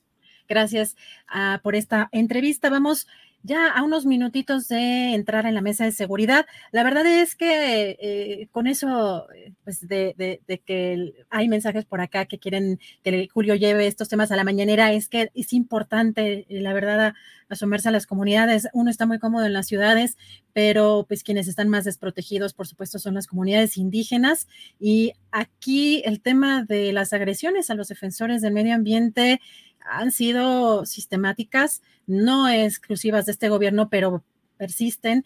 Así que, pues, hay que insistir en estos, en estos importantes temas. Vamos a hacer una pequeña pausa. Eh, ¿Qué les parece eh, que antes de entrar a la mesa, eh, recuerdan que hace unos días sonó la alerta sísmica y tembló? Bueno, pues aquí presente yo, bueno, soy de las que se estresan mucho con esa alerta sísmica. Como decían las abuelitas, que pues con bolillo, ¿no? El susto se, se pasa. Eh, la UNAM nos dejó pasar este, este pequeño reportaje de un minutito que me parece interesante si es que sirve el bolillo para bajar el susto. Así que vamos a, a ver este pequeño videito y regresamos ya con la mesa de seguridad. Ay, ay, ay, ay. Tranquila, tranquila, señora.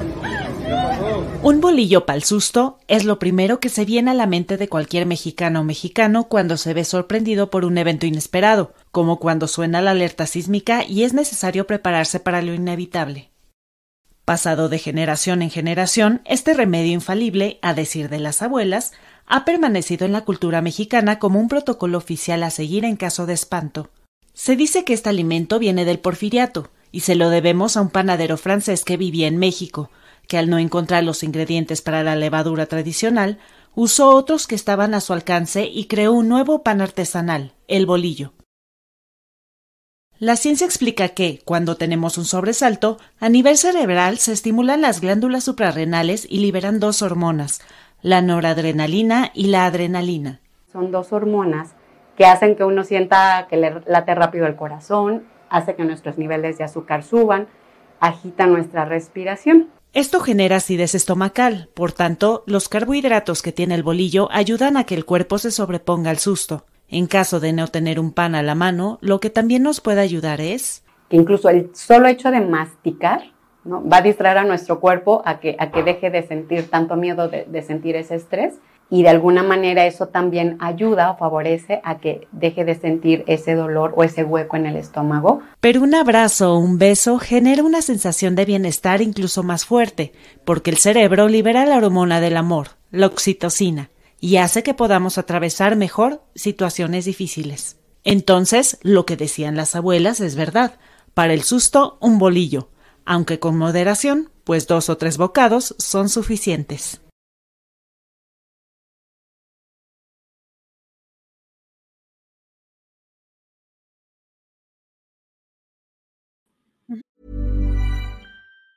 Hey, it's Ryan Reynolds, and I'm here with Keith, co star of my upcoming film, If, only in theaters, May 17th. Do you want to tell people the big news? All right, I'll do it. Sign up now and you'll get unlimited for $15 a month in six months of Paramount Plus Essential Plan on us. Mintmobile.com slash switch. Upfront payment of $45 equivalent to $15 per month. Unlimited over 40 gigabytes per month. Face lower speeds. Videos at 480p. Active Mint customers by 531.24 get six months of Paramount Plus Essential Plan. Auto renews after six months. Offer ends May 31st, 2024. Separate Paramount Plus registration required. Terms and conditions apply if rated PG. I'm Sandra, and I'm just the professional your small business was looking for. But you didn't hire me because you didn't use LinkedIn jobs. LinkedIn has professionals you can't find anywhere else, including those who aren't actively looking for a new job but might be open to the perfect role, like me. In a given month, over 70% of LinkedIn users don't visit other leading job sites. So if you're not looking on LinkedIn, you'll miss out on great candidates like Sandra. Start hiring professionals like a professional. Post your free job on linkedin.com/people slash people today.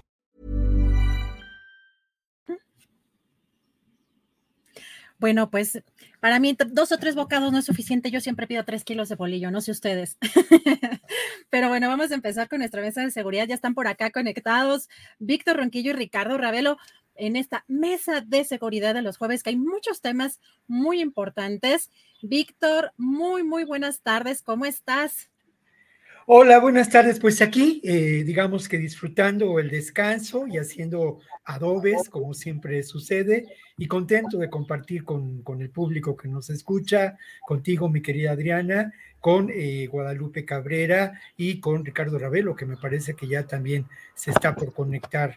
Un saludo para todos en esta, en esta Semana Santa. Gracias, Víctor Ronquillo. Guadalupe Correa, ¿cómo estás? Muy buenas tardes. Además, creo que nos agarré de vacaciones algunos, bueno, de descanso, ¿verdad?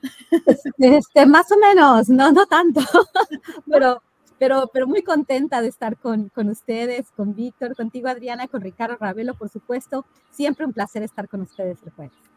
Muchas gracias. Ricardo Ravelo, ¿cómo estás? Muy buenas tardes. Hola Adriana, buenas tardes. Igualmente un saludo afectuoso para ustedes, para Guadalupe, Víctor, para ti, para Julio, donde esté. Y bueno, pues eh, también agradecerle al auditorio que nos eh, esté siguiendo. Gracias, Ricardo. Pues en este jueves santo que pues de verdad hay muchos temas, no bajó mucho la información. Eh, Guadalupe Correa, me gustaría empezar contigo. No sé si te late platicar, empezar con este tema de esta propuesta que tiene el padre Alejandro Solalinde, reconocido activista en favor de los derechos de los migrantes, que ha tenido una trayectoria importante y que últimamente en, esta, en este sexenio ha estado vinculado pues eh, de una u otra forma al gobierno del presidente López Obrador y que ahora propone la desaparición como tal del Instituto Nacional de Migración y la creación de una coordinación eh, pues que estaría incluso pues eh, alejada de, lo que de lo que es actualmente el Instituto Nacional de Migración. ¿Cómo has visto este, este tema, esta propuesta del padre Alejandro Solalinde? Mira, Adriana, es, es, es una cuestión, pues, es una propuesta eh, en, algún, en algún sentido interesante. ¿Por qué? Interesante porque se reconoce que el sistema migratorio mexicano está roto, que hay que cambiarlo, hay que cambiarlo de raíz, que el Instituto Nacional de Migración ha sido un nido de, de corrupción, de extorsión, de malos manejos administrativos, unos problemas que lo hemos visto en, en, todas, en todos estos años. Este, recuerdo desde la época calderonista, ¿no? Los, los, este, los trabajos y, bueno, todas las denuncias sobre la, el actuar del Instituto Nacional de Migración en todos sentidos. ¿no? no solamente estoy hablando de los agentes que están en tierra, pero también de las autoridades en los diferentes estados a, altos niveles. ¿no? Cecilia, el papel tan tremendo de Cecilia Romero eh, en, la, la, era calderonista, ¿no? después también durante, la, durante el periodo de Enrique Peña Nieto y ahora con eh, Andrés Manuel López Obrador. Creo que hubo muchas denuncias. Eh, los obradoristas, ahora, ahora obradoristas, antes parte de la oposición, pues siempre habían hablado en el sentido de que habría que reformar el Instituto Nacional de Migración, habían hecho denuncias y bueno, durante estos cinco años realmente no se ha hecho mucho. Hay que recordar la masacre de Camargo a principios del año 2021, todavía en pandemia, cuando este, casi 20, eh, si normal recuerdo, creo que fueron 19 migrantes de origen guatemalteco, fueron calcinados, acribillados, una, centena de balas en los cuerpos, este, quemados, fue una cosa tremenda. Se culpó o se vinculó de alguna forma, de alguna forma, porque no, no solamente ellos, a los GOPES, a estas fuerzas policiales este, especiales, estatales, este, que les cambió de nombre eh, Francisco Javier, em, perdón, Francisco Javier García Cabeza de Vaca, el exgobernador de Tamaulipas, y bueno, se les vinculó a esta, a esta masacre tan tremenda. Pero también este, se, se, se, les, se, les, retiró del puesto a varios agentes, si no mal recuerdo, ocho agentes del Instituto Nacional de Migración. Sin embargo, algo muy extraño sucedió cuando nos enteramos de, de la posible vinculación de los GOPES. El Instituto Nacional de Migración mismo este, pues declaró, este, bueno, quiso que la, investigación este, se cerrara por cinco años, ¿no? Y esto a mí me provocó una sorpresa muy, muy importante, ¿no? El, el este, pues el, el, cerrar esta investigación por cinco años, el reservarla por cinco años, pues fue tremendo. Luego, la, tragedia de Ciudad Juárez, que vuelve a abrir la herida, pero el número de reportes de extorsión, de la participación corrupta y tremenda de, de los agentes del Instituto Nacional de Migración, pues abren de nuevo esta, esta discusión. El padre Alejandro Solalinde ya había hablado de la creación de la Coordinación Nacional de Asuntos Migratorios en Extranjería. Este, pues, sin embargo, en este sentido, pues se reconoce la necesidad de hacer esta ley. Pero por el otro lado, se, este, se, mantiene la, la, el papel de los militares. Es, es, como una, de alguna forma sí se van a involucrar a varios miembros de la sociedad civil, este, el padre va a tener un, un papel supuestamente honorario en, en, este, en, este, en este sentido, pero lo que a mí me preocupa bastante es que continuamos con esta militarización de las rutas migratorias, que lo que, lo que ha hecho, y esto sí, sí lo conozco de muy buena fuente porque estoy trabajando en un texto sobre esto, es en cómo se han, cómo se ha configurado las, este, las, las redes de, de, coyotaje y la militarización de las rutas, la militarización de las labores este, pues de, contención, tanto en las fronteras como en las rutas migratorias, la participación de la Guardia Nacional en este sentido, las Fuerzas Armadas en realidad, ya estamos hablando de esto, los, los, este, los mandos militares, eh, pues supuestamente él dice que van a, a dejar de realizar estas tareas, ¿no? De realizar estas tareas.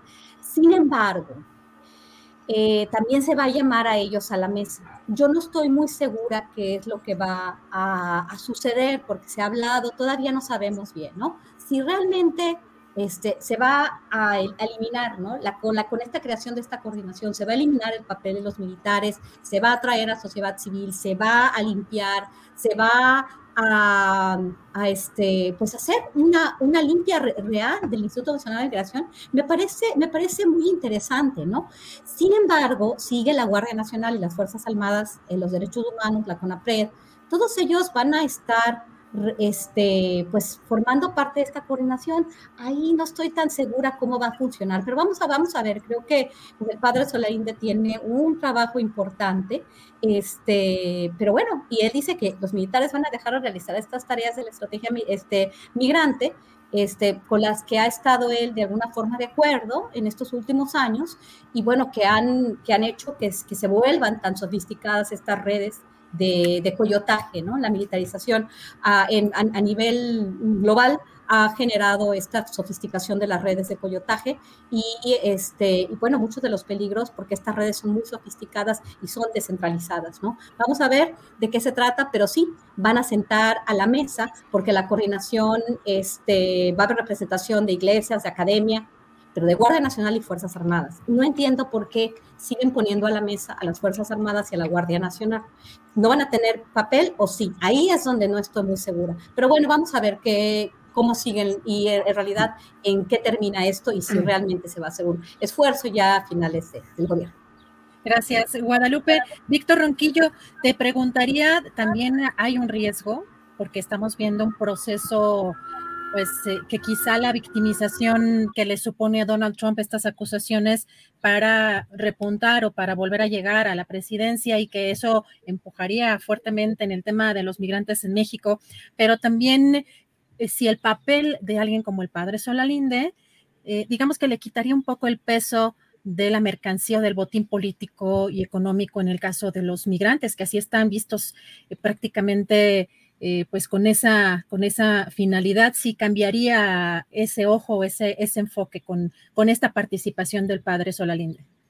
Bueno, a mí me parece que es un gesto de enorme relevancia el que después del acontecido en Ciudad Juárez se lleve a cabo una reunión entre Andrés Manuel López Obrador y Alejandro Solalinde. Me parece que es de enorme relevancia porque Solalinde representa eh, a las, uh, digamos, las acciones de las casas de migrantes, representa la defensa de los derechos de los migrantes por parte de un sinnúmero de casas del migrante, de organizaciones no gubernamentales que a lo largo de los años han mantenido una defensa de los derechos y una atención y acompañamiento a las personas migrantes.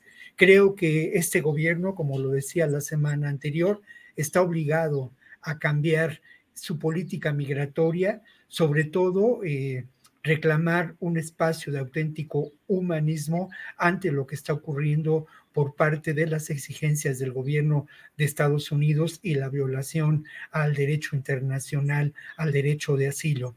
Creo, yo destacaría mucho, ya lo ha mencionado Guadalupe, pero yo quisiera ponderarlo, dos elementos muy importantes de lo declarado por Solalinde, ¿no? Solalinde de una manera o de otra dijo que se dejará de lado a los militares, que desaparecerá el Instituto Nacional de Migración. Enhorabuena si así ocurre, ¿no? Creo que eso es eh, eh, importantísimo llevarlo adelante, sobre todo en cuanto a la atención al perfil y a la definición de esa atención a los migrantes en lo que podemos considerar el suelo raso, la realidad del día a día de estas personas que migran de un empobrecido sur a en busca de una mejor vida al norte. Lo otro que destaco de lo declarado por Solalinde al salir de la reunión con López Obrador es que precisamente se dará espacio en esta reflexión, en esta coordinación y en estas acciones a este sector tan importante de las casas del migrante eh, y las distintas organizaciones no gubernamentales, las universidades que se han ocupado de este tema, ¿no? Y creo que esto, eh, sin duda, son buenas noticias ahora y uh, es obvio que se afectarán enormes intereses porque al final de cuentas, como lo señalaba Ricardo Ravelo la semana anterior, pues se ha conformado una verdadera mafia que opera en términos del tráfico de migrantes, de la trata de personas, no solamente al interior del Instituto Nacional de Migración, sino como parte de una estructura criminal que abarca diferentes espacios en los que están involucradas distintas instituciones de seguridad. Me parece muy importante retomar esta perspectiva. Yo me preguntaba, cuál era la labor de Francisco Garduño al frente del Instituto Nacional de Migración la semana pasada, sino el continuar, el llevar eh, adelante un proyecto de militarización de las fronteras que hacía un contraalmirante dirigiendo el Instituto Nacional de Migración en Ciudad Juárez o la delegación del Instituto Nacional de Migración. Esa es, eh, desde mi punto de vista, una realidad que eh, de alguna manera ahora es una exigencia de un gobierno que se asume como de izquierda y, progresista ante las políticas eh, que niegan el derecho a la migración por parte del gobierno de Estados Unidos y de otros gobiernos de lo que podíamos considerar el poderoso norte económico.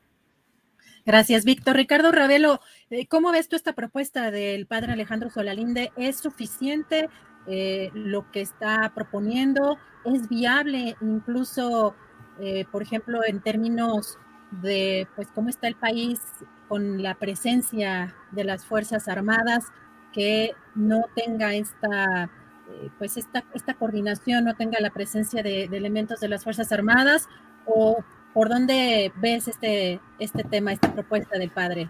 Mira, eh, de entrada podría decir que este, suena, suena interesante, pero todavía falta que el ejército lo acepte, lo asume, sobre todo por el poder que ha, mostrado la milicia en este sexenio. Es decir, dejarlos fuera de, de ese negocio, pues yo creo que no va a ser tan fácil, porque están implicados. Eh, es muy romántica la postura del padre Solalinde. En realidad, eh, pues no cuestiono su, función en, esa tarea ahora de, anunciar la desaparición del Instituto Nacional de Migración y dar pie a la creación de la Coordinación eh, Nacional de Asuntos Migratorios y Extranjería. Este, ¿Qué podría ganar el, el sector área de asuntos migratorios con el padre Solalín. Yo creo que ganaría quizá un elemento que se ha extraviado en los últimos años, es la parte humana. Este, este manejo del tema migratorio eh, ha resultado ser un, tema totalmente deshumanizado y creo que esto fue lo que detonó eh, entre otros factores, el asunto de la muerte de los 39 migrantes allá en Ciudad Juárez, eh, con una empresa de, diplomáticos este, que estaba operando ese, ese negocio, no solamente en Ciudad Juárez, sino en varias, varios estados, y que precisamente fue Marcelo Ebrard el que renovó 48 contratos a la misma empresa este, apenas en 2019 este, para que operaran el tema migratorio con los resultados que ya conocemos. Eh, sin embargo, bueno, digo que es romántica la postura del padre Solalinde porque este, no se trata nada más de, proponer, se trata de hacer un diagnóstico. Es decir, no puede haber propuestas sin diagnóstico. Y el diagnóstico no son los muertos de Ciudad Juárez, ni los muertos de, de Tamaulipas, ¿no? que mencionaba Guadalupe. El diagnóstico se llama eh, el papel del crimen organizado dentro del negocio de la migración, el papel que están jugando secretarios de gobierno a nivel de los estados y el papel que están jugando las estructuras de policía, seguridad pública, policía estatal, eh, en, todo el territorio eh, que están operando el negocio de la migración.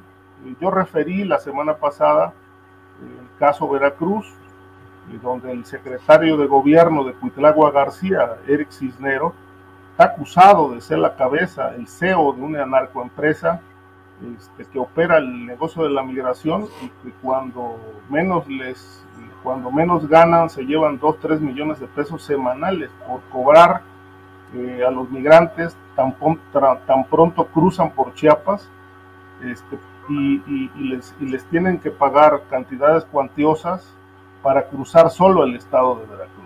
Y una vez que se ponen de acuerdo en los montos, pues eh, la policía escolta las caravanas. Obviamente la policía ya conoce con anticipación cuántas caravanas vienen, cuántos migrantes son, cuántos niños, etcétera, porque les, les piden la, la, mecánica de, con la que operan, es que les piden por adelantado fotografías eh, con número de vehículos, etcétera, eh, para poder llevar a cabo eh, la negociación.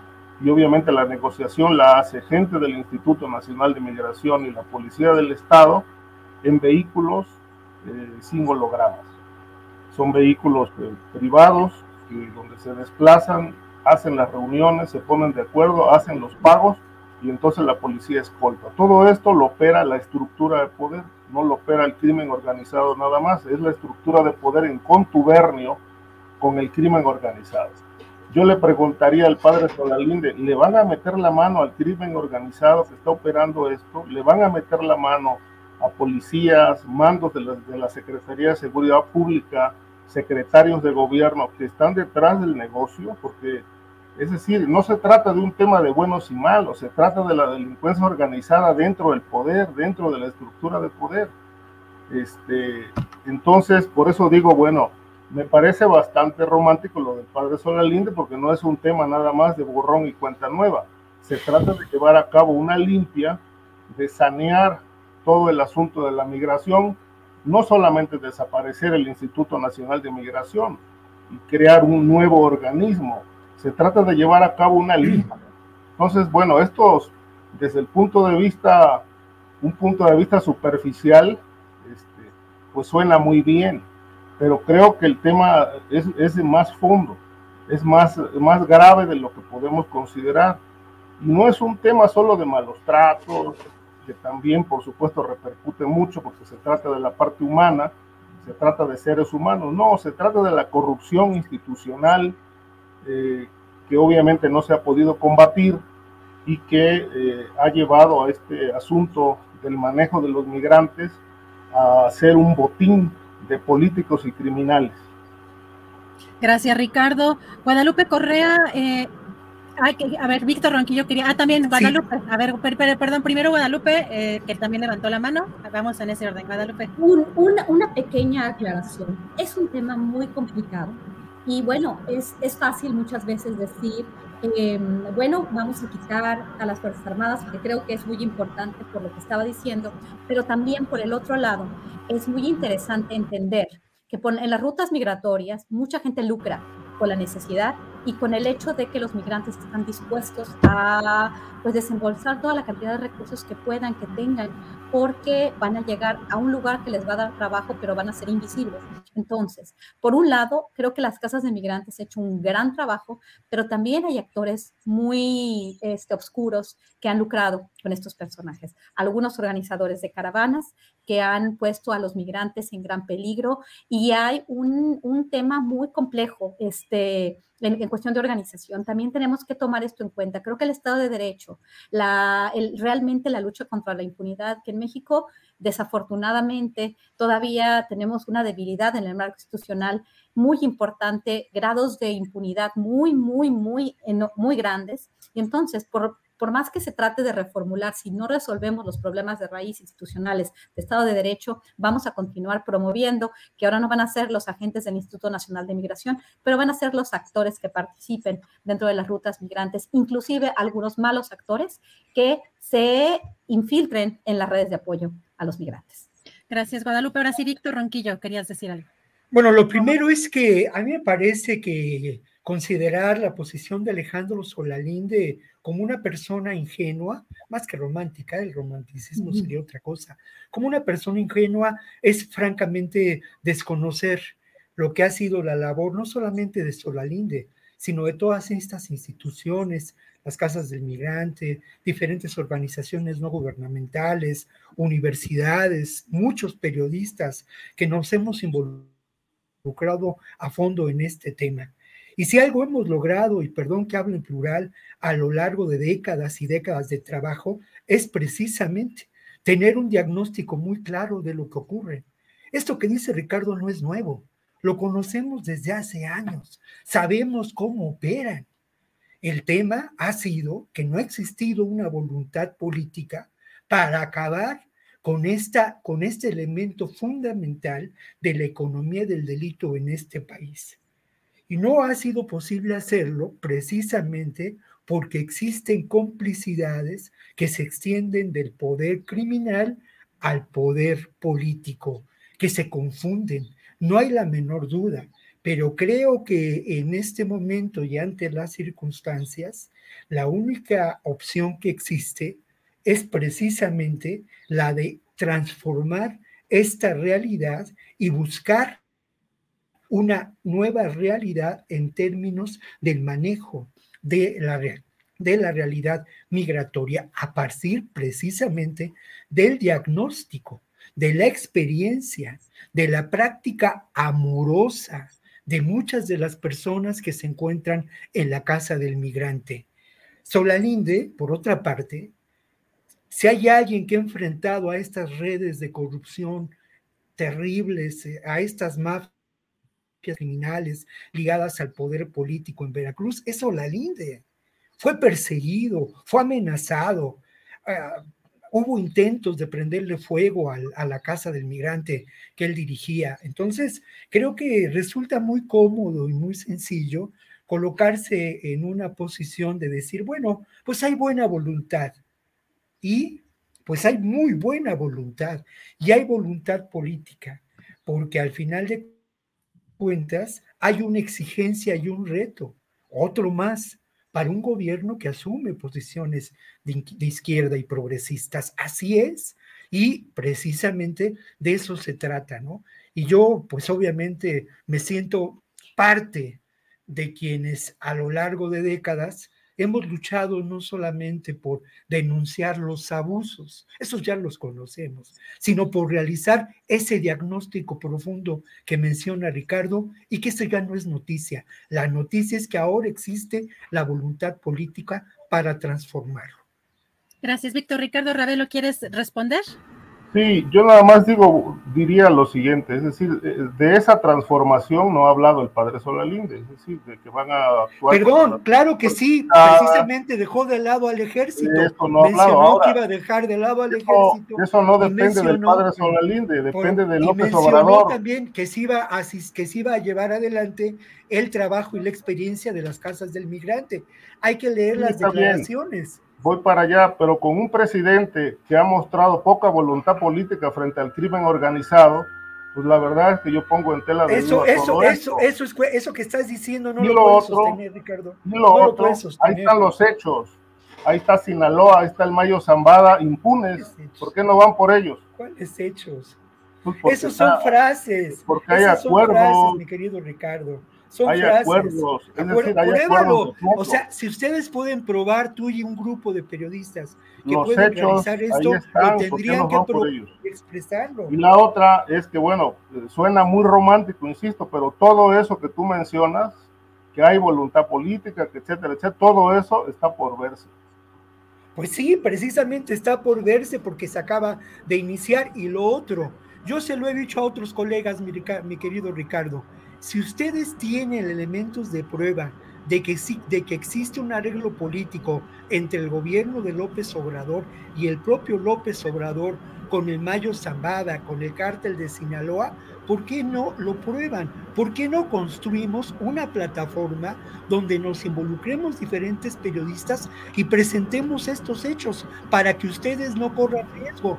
Si no tienen esas pruebas, simplemente es eh, continuar con una mentira que favorece a esos intereses que mantienen precisamente en la oscuridad a estas fuerzas y que obtienen un enorme beneficio económico y que crean de una manera o de otra ingobernabilidad y falsas versiones en los medios de comunicación.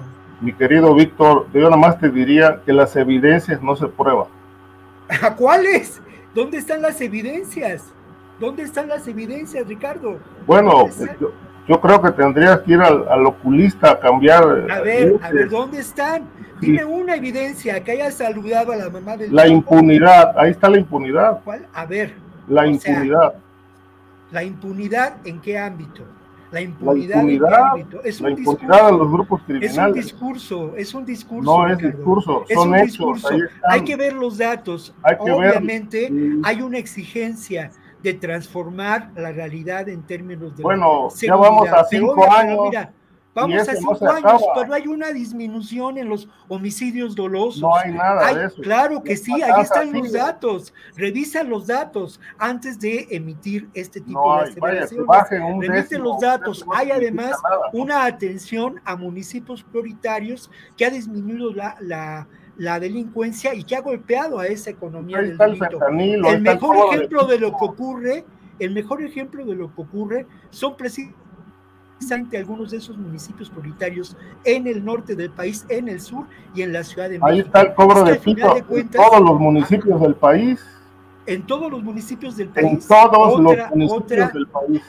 Víctor, Es- Víctor, Víctor, si lo dejamos hablar para que eh, él responda, porque si te, te dejo hablar, Ricardo, a ver si que respondes en lo que se conecta a Guadalupe, porque parece que se le fue el internet. Yo diría que, bueno, otro tema. en los más de 2.200 municipios del país hay cobro de piso.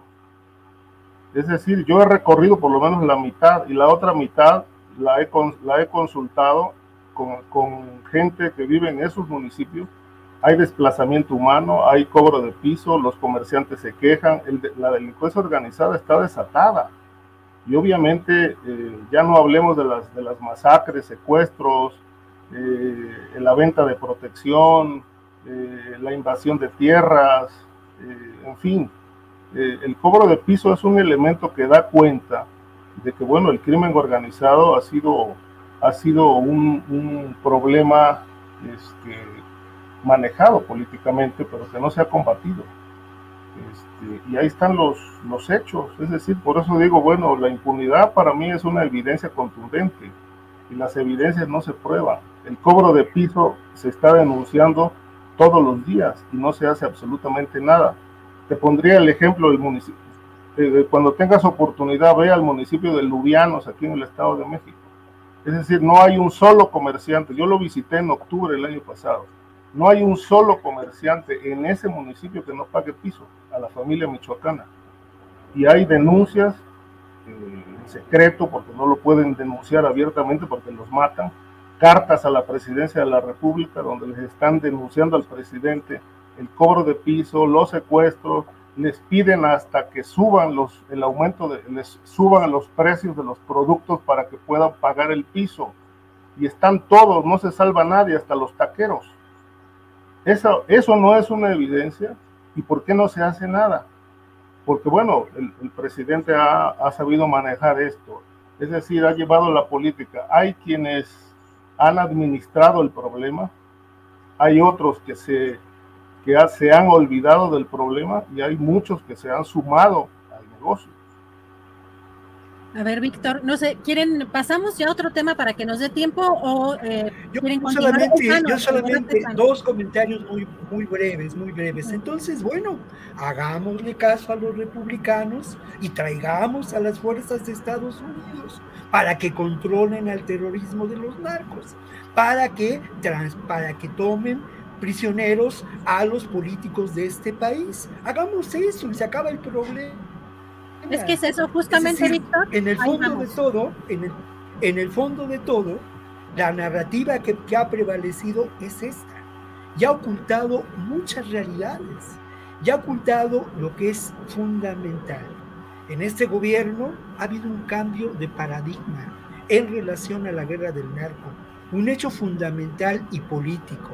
Ha también cambiado, sin duda, la estrategia de seguridad y yo insisto, habría que revisar las estadísticas de homicidio doloso, de la propia extorsión, y habría que preguntarse verdaderamente y con toda seriedad si el crimen organizado mantiene el control territorial de este país, si hay muestras verdaderas de ingobernabilidad.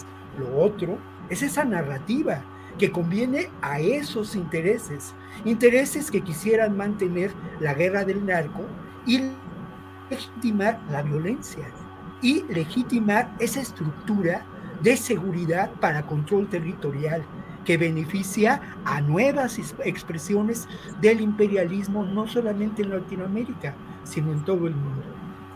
Hay una cuestión ahí, yo diría nada más que más allá de estadísticas y más allá de narrativas, que no se me hacen más que poses, yo creo que como periodistas tenemos que partir de hechos yo no hablo de estadísticas ni hablo de narrativas, hablo de hechos, datos. ¿Dónde están? ¿Dónde están? Si los tienes los acabo de sobre la mesa, si los, los tienes acabo sobre de la mesa, y exhibamos entonces el contubernio y la hay que recorrer, de este gobierno con el, con el, crimen organizado. Hay que ir al lugar de los hechos. ¿Dónde están? O sea, desde el escritorio no se puede hacer nada.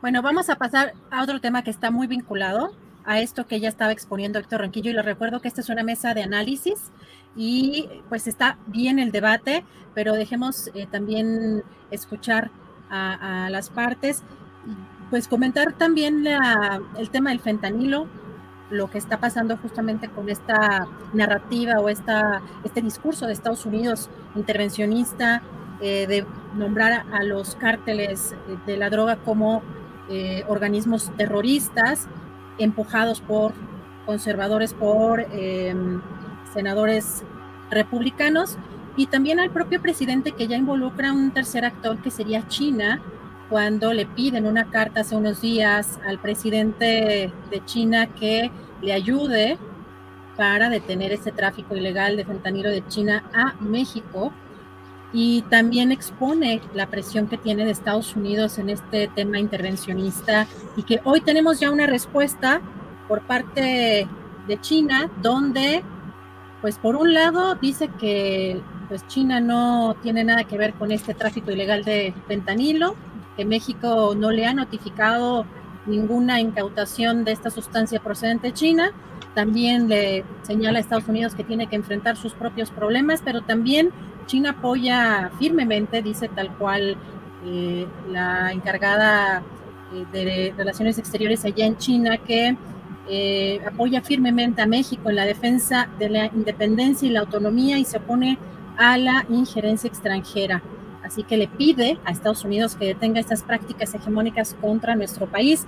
¿Cómo ves, Ricardo Revelo, cómo ves este tema que pues parece muy complicado también o que se está complicando? Sí, mira, hay, hay, esto está bastante empañado por, por el tema político, porque la problemática de México no es nueva en el tema del narcotráfico y cómo se ha protegido este negocio desde el poder político. Estados Unidos lo sabe. Este, lo que pasa es que ahora con, con miras a la campaña, pues han arreciado, a la campaña de próxima presidencial, han arreciado las críticas hacia México y van a seguir arreciando, sobre todo, mira, ahora que se dio lo de Iberdrola, donde aparentemente el país logra una cierta independencia energética o mantiene cierta soberanía energética, pues bueno, va a arreciar todo esto. Yo no lo veo de otra manera. Va a arreciar, eh, es cierto, eh, hay muchísimo tráfico de fentanilo por, por México, pero no todo pasa por México, también llega por Canadá, llega por otras vías. México es importante, por supuesto, y les preocupa, pero ¿por qué no dicen lo mismo de Canadá? Canadá también, por Canadá fluye mucho fentanilo hacia Estados Unidos, este, pero no mencionan nada de eso. Es decir, el, problema está en México. Y la otra es que a mí me pareció interesante lo que dijo el presidente con las preguntas. ¿Quién distribuye el fentanilo en Estados Unidos? y Graham no, no respondió o no ha respondido hasta ahora. Fueron a despotricar al Congreso, eh, Blinken también se metió en este asunto, eh, afirmando que en efecto los territorios están tomados. Yo creo que, que no, no están desprovistos de razón, o sea, sí hay territorios tomados, es cierto, sí hay control del crimen organizado en municipios, como lo mencioné hace un momento, es decir, este, esto lo conoce el presidente.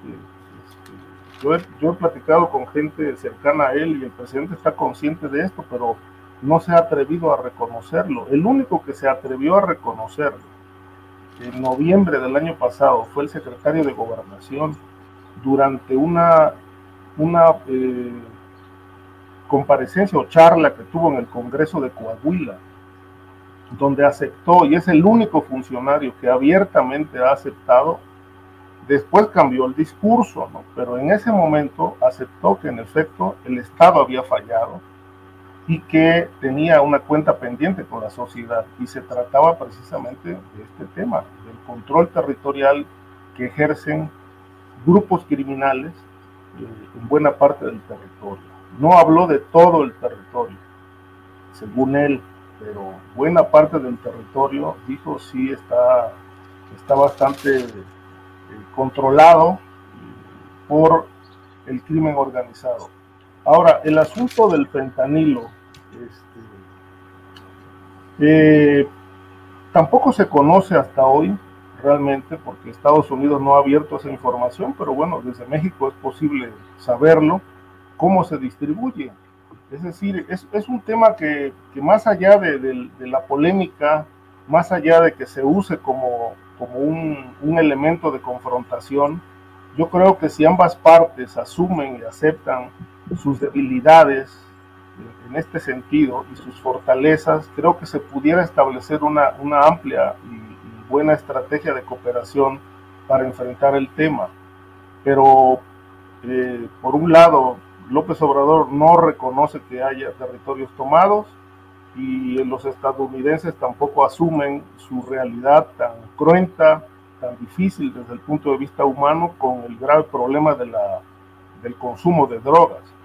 Entonces, eh, mientras esas posturas no se flexibilicen y no se reconozcan realidades, pues yo veo muy, bastante difícil una cooperación y creo que, sí, que primero tendrá que pasar todo el proceso electoral, todo el proceso político, para, poder, para que esas aguas se vayan asentando y ver con más claridad hacia dónde puede ir una política pública eh, frente al fentanilo, eh, digamos que sustentada, soportada por las propuestas de ambas partes, este, porque en ambos países hay problemas. Es decir, tan es cierto que en México los territorios están tomados, como también es cierto que en Estados Unidos hay grupos criminales gringos operando la distribución, el trasiego para que esta droga llegue a los consumidores. Gracias, Ricardo Ravelo. Víctor Ronquillo, tu opinión sobre este tema. Bueno, lo primero que quisiera es eh, que nuestra audiencia reflexionara un poco sobre qué representa a Lindsey Graham, este senador republicano, ¿no? ¿A qué intereses representa? Creo que eso lo tenemos que tener claro. Luego, sí hubo algunas de las respuestas de Lindsey Graham, se dio a conocer desde la semana pasada vía su cuenta de Twitter, y es curioso, ¿no? Él insiste en este tema de los territorios tomados y habla de Tamaulipas, de Sinaloa, de Guerrero y Michoacán. De manera singular no habla de ninguna, eh, digamos, eh, ciudad de Zacatecas o región de Zacatecas o alguna zona fronteriza del sur. Eh, el Comando Norte hablaba del 35%, creo, del territorio tomado por el crimen organizado. Eh, pedirle a López Obrador que reconozca que existe territorio tomado por el crimen organizado, me parece, pues eso, ¿no? Por lo menos una, una ligereza y me parece que encontramos eh, realidades y territorios que se encuentran en medio de un fuerte conflicto donde lamentablemente priva la violencia y priva, sí, el control establecido por estos grupos que eh, establecen una economía del delito, pero con un vínculo sin duda con el poder político. La iguala de la noche en que desaparecen 43 estudiantes es un muy buen ejemplo de esto que refiero. Luego lo otro que, menciona a la pregunta que le hace López Obrador de quién opera el, el tráfico de drogas en Estados Unidos, Lindsey Graham dice que son los cárteles mexicanos y que eh, se les está persiguiendo, ¿no? Y antes de ir a la respuesta que el gobierno mexicano da a, a esta respuesta, yo quiero citar lo que Lindsey Graham dice, que es eh, pues ya parte de un discurso que conocemos, parte de un discurso que se da en el ámbito de las elecciones, pero es también parte de un discurso que sí nos debe eh, mm, a nosotros preocupar, sobre todo por el momento histórico en el que nos encontramos y por las transformaciones que más allá de lo que pueda decirse, se han logrado en distintos ámbitos en los últimos años en este país. Dice Lindsey Graham, si no cambia sus políticas, le dice a López Obrador, tomaremos el asunto en nuestras propias manos. Y luego dice, quiero trabajar con ustedes como lo hicimos en Colombia, ¿no? Eh, lidiando con el problema de la cocaína. Pues hay que recordar la iniciativa Mérida y el Plan Colombia, ¿no? Que es a lo que, a lo que se refiere. Es curioso, eh, a los, al día siguiente responde eh, el canciller Ebrard sobre eh, el número de personas que han sido detenidas en Estados Unidos acusadas de narcotráfico en los últimos años. Y refiere un dato que es muy importante. Dice que el 86% son ciudadanos estadounidenses. Claro, existe una enorme desinformación, todo un discurso construido, toda una narrativa que significa precisamente el ofrecer solamente una versión de los hechos, el casarse con ella y a partir de ello seguir adelante sin una comprensión de fondo del problema, ¿no? Ahora, lo otro, a mí me parece absurdo, francamente, que no exista info, que no exista la información en nuestro país de lo que López Obrador le pide a China. ¿Cómo no puede haber información sobre los, eh, las importaciones de fentanilo, sobre los puertos a los que llega?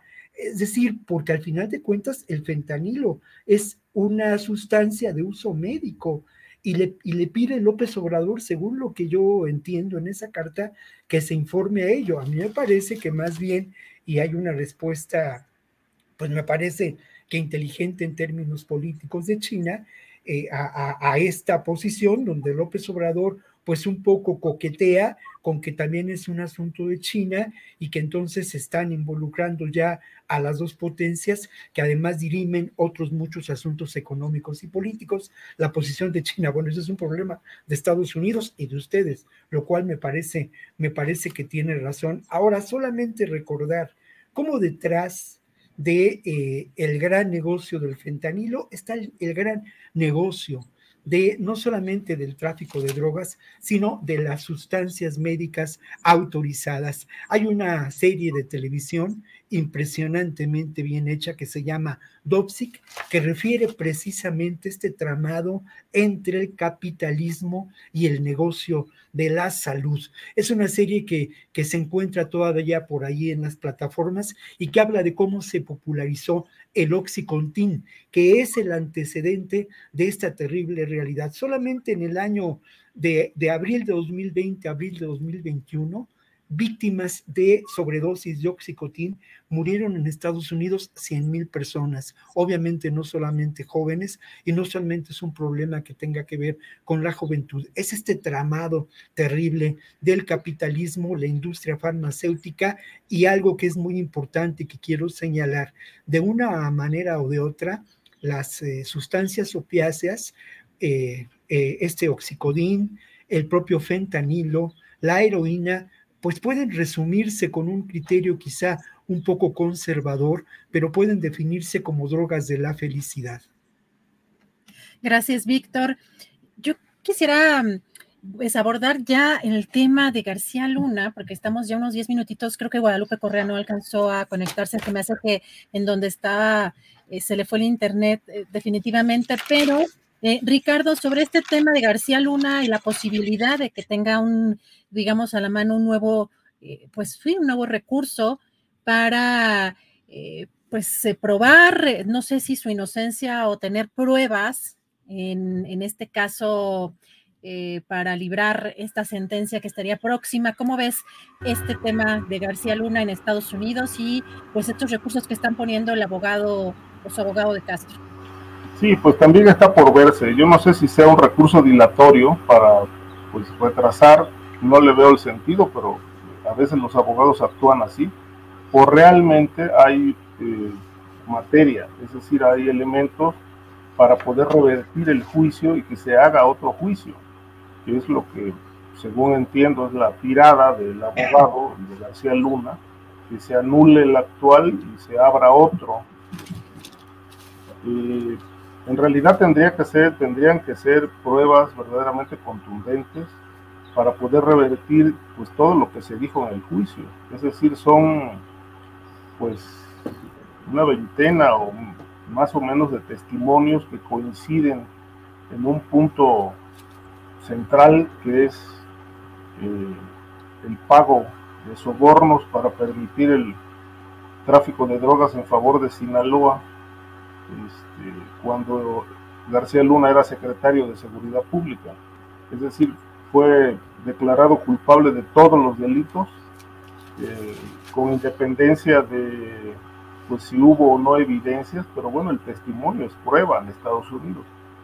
De tal manera que, bueno, de acuerdo con las leyes de ese país y sus esquemas y sus formas y sus costumbres, pues García Luna es culpable y pues estaba previsto una sentencia este, para los próximos meses, junio según entiendo, y eh, ahora pues se va a aplazar a septiembre. por lo pronto el juez Kogan le dio entrada a este recurso, este, aplazando la sentencia, eh, va a valorar eh, la aportación hasta donde se sabe y por lo que ha explicado la defensa de García Luna, pues muchos cómplices o amigos o socios de García Luna, pues le hicieron llegar información, no sabemos realmente qué información, qué, qué relevancia tiene esta información, para poder eh, plantear la, la, posibilidad de que se abra un nuevo juicio, porque por lo menos venden, venden el, la idea, el, la propuesta de que tienen algo como para echar abajo lo que hasta hoy conocemos. Eh, yo lo pongo en tela de dudas, pero yo considero que a García Luna no le queda otro camino más que acogerse a un programa de testigo colaborador y tratar de reducir la pena que le imponga, que pueden ser 20 años o puede ser una cadena perpetua. Pero bueno, está por verse de qué tamaño son las evidencias que va a presentar y si realmente con esto es suficiente como para anular el juicio actual y abrir otro. En realidad esto, en la historia, en la historia legal de Estados Unidos, esto ha ocurrido muy poco. Creo que son seis casos en muchos años. Y este juez que le tocó a, a García Luna, Brian Coogan, pues no es de los más humanos ni es de los más flexibles. Es un juez considerado dentro del poder judicial estadounidense como de los más duros, inquebrantables, por lo menos esa es la, la característica que se le atribuye eh, en su biografía, en su haber como juzgador. Entonces no está fácil, o sea, no está fácil y además es un juez que en su historia no tiene antecedentes de haber anulado juicios para abrir otros, como pretende ahora eh, la defensa de García Luna.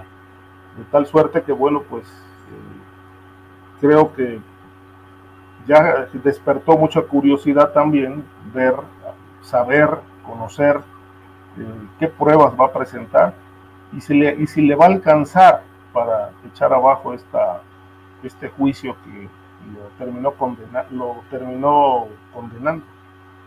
Gracias, Ricardo. Víctor Ronquillo, ¿cómo ves este tema? ¿Encontrará algún recurso para dilatar de manera importante la sentencia? ¿Y cómo ves tú este tema? Bueno, creo que lo primero que habría que señalar es que en Estados Unidos la opinión pública, lo mismo que en México, eh, nos preguntamos, ¿no? ¿Hasta dónde las agencias de inteligencia de Estados Unidos, las agencias de seguridad, sabían del actuar de García Luna y por qué lo permitieron. Eso me parece un tema nodal en este momento, ¿no? Lo otro tiene que ver, y bueno, que es un tema que además políticamente también fue expresado por diferentes integrantes del Partido Republicano en su momento. Lo otro es que en, la petición que se hace por parte de la defensa a García Luna, se habla de que tienen ellos nuevos testimonios de exagentes del orden. Incluso así lo manejan, ¿eh? exagentes del orden, eh, de una manera muy general, obviamente eh, estableciendo que es lo mismo el policía que el agente de la DEA, el, el alto funcionario de un organismo de inteligencia.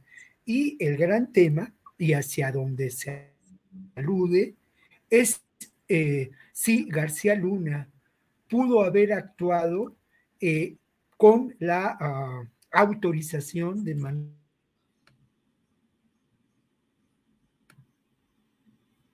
Y creo que ya se nos, se nos congeló Víctor. Híjole. Bueno, a ver si se descongela. Eh, bueno, Ricardo, antes que, avancemos, acabo de, acabamos de, encontrar algunas declaraciones importantes sobre el tema que estamos platicando anteriormente, sobre ese tema del fentanilo, que tal cual en la carta que manda López Obrador al presidente eh, Xi Jinping, dice literalmente, dice, eh, acudimos a usted no para pedirle apoyo ante los groseros amagos, sino para solicitarle que por razones humanitarias nos ayude a controlar los envíos de fentanilo que puedan remitirse de China a nuestro país. Habla textualmente de fentanilo, no solamente de los precursores, pero hoy ya eh, frente a las declaraciones de China, eh, es importante porque ya hay un tercer país involucrado, por supuesto, en este tema y además dos potencias, como estábamos comentando, eh, Ricardo, Dice, el secretario Blinken ve la amenaza que representa el fentanilo como una prioridad importante para él y una parte específica de eso, por supuesto, son los precursores de fentanilo que se originan en China y en otras partes del mundo. Esto lo dijo en una conferencia hace algunas horas Vedan Patel, que es el vocero del Departamento de Estado. Eh, así que pues eh, parece que sí también están causando ya reacciones. No sé si quieres comentar algo sobre este tema. Sí, yo retomar un punto que dijo Víctor que me pareció interesante. Este, ¿Por qué la carta china? Es decir, cuando la información eh, sobre las importaciones de fentanilo se, conoce, se tiene en México.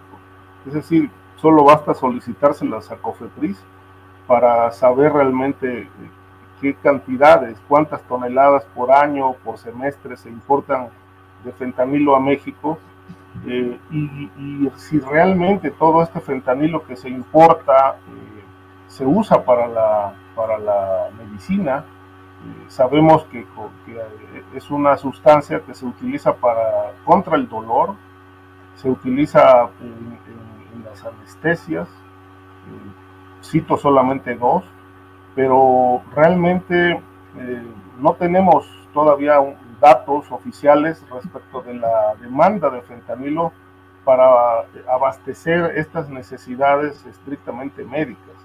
Es decir, es posible, esto no lo descarto, es posible que buena parte de, lo importado eh, termine en manos de la delincuencia organizada. Es decir, este, digamos, eh, por un kilo de fentanilo se pueden sacar hasta tres. Y, obviamente hay muchísimas eh, presentaciones, desde parches, pastillas, polvo, eh, en fin. Entonces, eh, y la forma de poder traficar con esta sustancia es, bastante fácil producirlo o, digamos, convertir la sustancia en apta para el consumo. Este,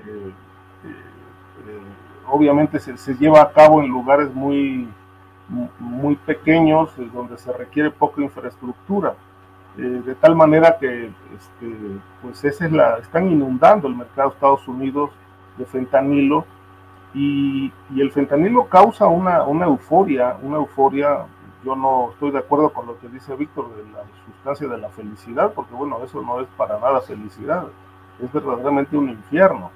Este, quien consume fentanilo por primera vez queda enganchado en la adicción y de acuerdo con información que, yo este, he recabado al respecto, porque terminé un libro recientemente sobre el drama de las drogas sintéticas que se llama Atrapados, con información incluso de Europa, este, a mí me dijeron que, que la adicción a, estas drogas, sobre todo al fentanilo, es irreversible. Es decir, no hay tratamiento ni médico ni psicológico que pueda revertir al 100% la adicción y poner a salvo a un, a un adicto a esta sustancia. Entonces, eh, por eso genera tantas muertes, pero el crimen organizado ya no está reparando en ese tema, no le importa que los consumidores mueran, porque con la misma velocidad con la que mueren por sobredosis, también enganchan a nuevos, nuevos clientes, porque a la primera, con la primera eh, consumo, pues prácticamente ya se abre una puerta al mundo de las drogas. Este, de tal suerte que sí, realmente creo que como en su momento se dijo de la, de la cocaína en la etapa de Sigmund Freud, de que se había desatado el, tercer demonio de la humanidad, pues yo creo que hoy tenemos realmente en el fentanilo, pues como el cuarto o quinto demonio de la humanidad. Gracias, Ricardo. Bueno, se fue la luz en casa de, de Víctor Ronquillo y por lo cual, por supuesto, también afecta el Internet. Nada más dice, iba a concluir que buscan establecer que pudo haber actuado como infiltrado en el cártel de Sinaloa. Está hablando del caso de, de García Luna. Y bueno, no sé si quieras, porque han ido desapareciendo los integrantes de la mesa en, en, este, en este jueves tanto por problemas técnicos. Pero si quieres un postrecito, un anuncio, un comentario final para cerrar esta mesa, Ricardo. Sí, mira, esto de García Luna, este, creo que pues va a dar mucho de qué hablar todavía porque este, pues se puede esperar muchas sorpresas, es decir, conocer primero de qué tamaño son estas nuevas revelaciones o testimonios o pruebas que va a presentar y sobre todo ver si el juez va a asumir o los va a tomar en cuenta, si son de peso como para anular el juicio y abrir otro, o bien eh, García Luna terminará optando por el camino de, la mayoría de los criminales, es decir, optar por una, por una colaboración, asumirse como un testigo colaborador, eh, pero eh, para dar información o para bien incriminar a otros personajes. Este, obviamente llama la, la, gran pregunta es, ¿va a incriminar a Calderón? Este, según leí, el abogado planteó recientemente en una entrevista que las, las declaraciones, sobre todo la postura, la posición que asumió Calderón eh, con aquella carta después de conocer el veredicto de que resultó culpable de todos los delitos, pues no cayó muy bien el seno de la familia García Luna, ni en Genaro García Luna. Ese deslinde del presidente, eh, palabras más, palabras menos, el abogado dijo, lo terminaron, este, lo, terminaron dejando solo. este, y en efecto eh, lo dejaron solo, de tal manera que, bueno, pues yo consideré en aquel momento que García Luna tenía dos caminos, o tragarse solo la posible cadena perpetua, o realmente abrir la boca e incriminar a quienes también participaron en ese jugoso negocio de brindar protección al cártel de Sinaloa. Ricardo, pues muchísimas gracias por la oportunidad de platicar contigo. Terminamos ya no en mesa, sino entrevista, pero un saludo a nuestros compañeros que tuvieron problemas. ¿Cómo no? Igual. El próximo jueves que, que, descanses en estos, en estos días, si así lo tienes contemplado, y pues hasta la próxima semana, Ricardo. Tú también, muchas gracias. Eh, un saludo para Víctor y Guadalupe. Ya nos veremos el próximo jueves para Julio y gracias por, por, por la oportunidad de estar aquí cada semana. Gracias, Ricardo. Fuerte abrazo. Ricardo muchas gracias por esta posibilidad de estar con ustedes en la mesa. Y bueno, Víctor y esta, nuestra querida Guadalupe eh, Correa tuvieron algunos detalles técnicos, pero eh, por supuesto se despiden eh, con mucho cariño. Y finalmente, bueno, ustedes saben que este programa no es precisamente, o no somos precisamente muy religiosos, pero para cerrar eh, nos pareció importante eh, el, mensaje que anda circulando en redes sociales. No sabemos específicamente en dónde fue este sermón, pero vamos a escuchar como parte final para cerrar esta transmisión de Jueves Santo a un padre que manda este mensaje. Y nos escuchamos mañana. Recuerden que la, mesa del más allá va a estar mañana. Mañana va a estar eh, Poncho Gutiérrez porque eh, Fernando Rivera Calderón no, no, va a poder, está de descanso y también está aprovechando estos días, pero Ana Francis Moore, Horacio Franco como siempre también y eh, Poncho Gutiérrez estarán en esta mesa del más allá. Tendremos las recomendaciones musicales y un día más de descanso para nuestro querido Julio Astillero, a quien le mandamos un fuerte abrazo y esperemos que esté descansando plenamente y que se eche todo el fin de semana para descansar bien rico en donde esté con ese friecito que me causa tanta, tanta envidia.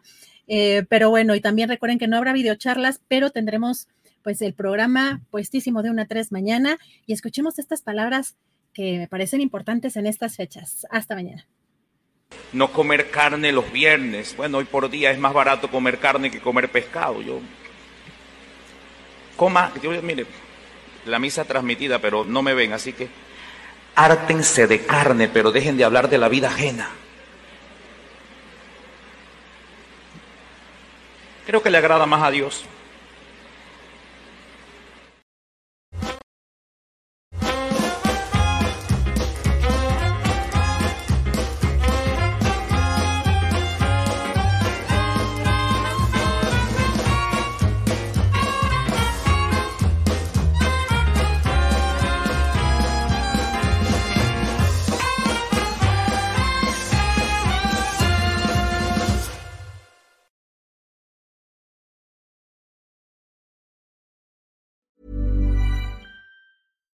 When you drive a vehicle so reliable it's backed by a 10 year, 100,000 mile limited warranty, you stop thinking about what you can't do and start doing what you never thought possible. Visit your local Kia dealer today to see what you're capable of in a vehicle that inspires confidence around every corner.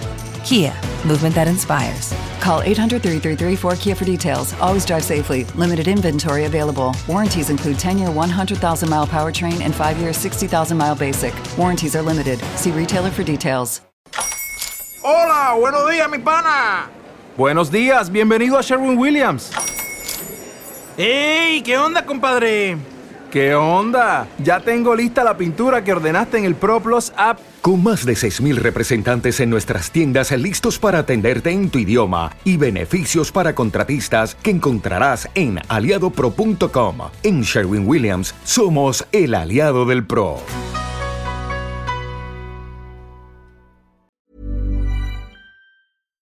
Para que te enteres del próximo noticiero, suscríbete y dale follow en Apple, Spotify, Amazon Music, Google o donde sea que escuches podcast.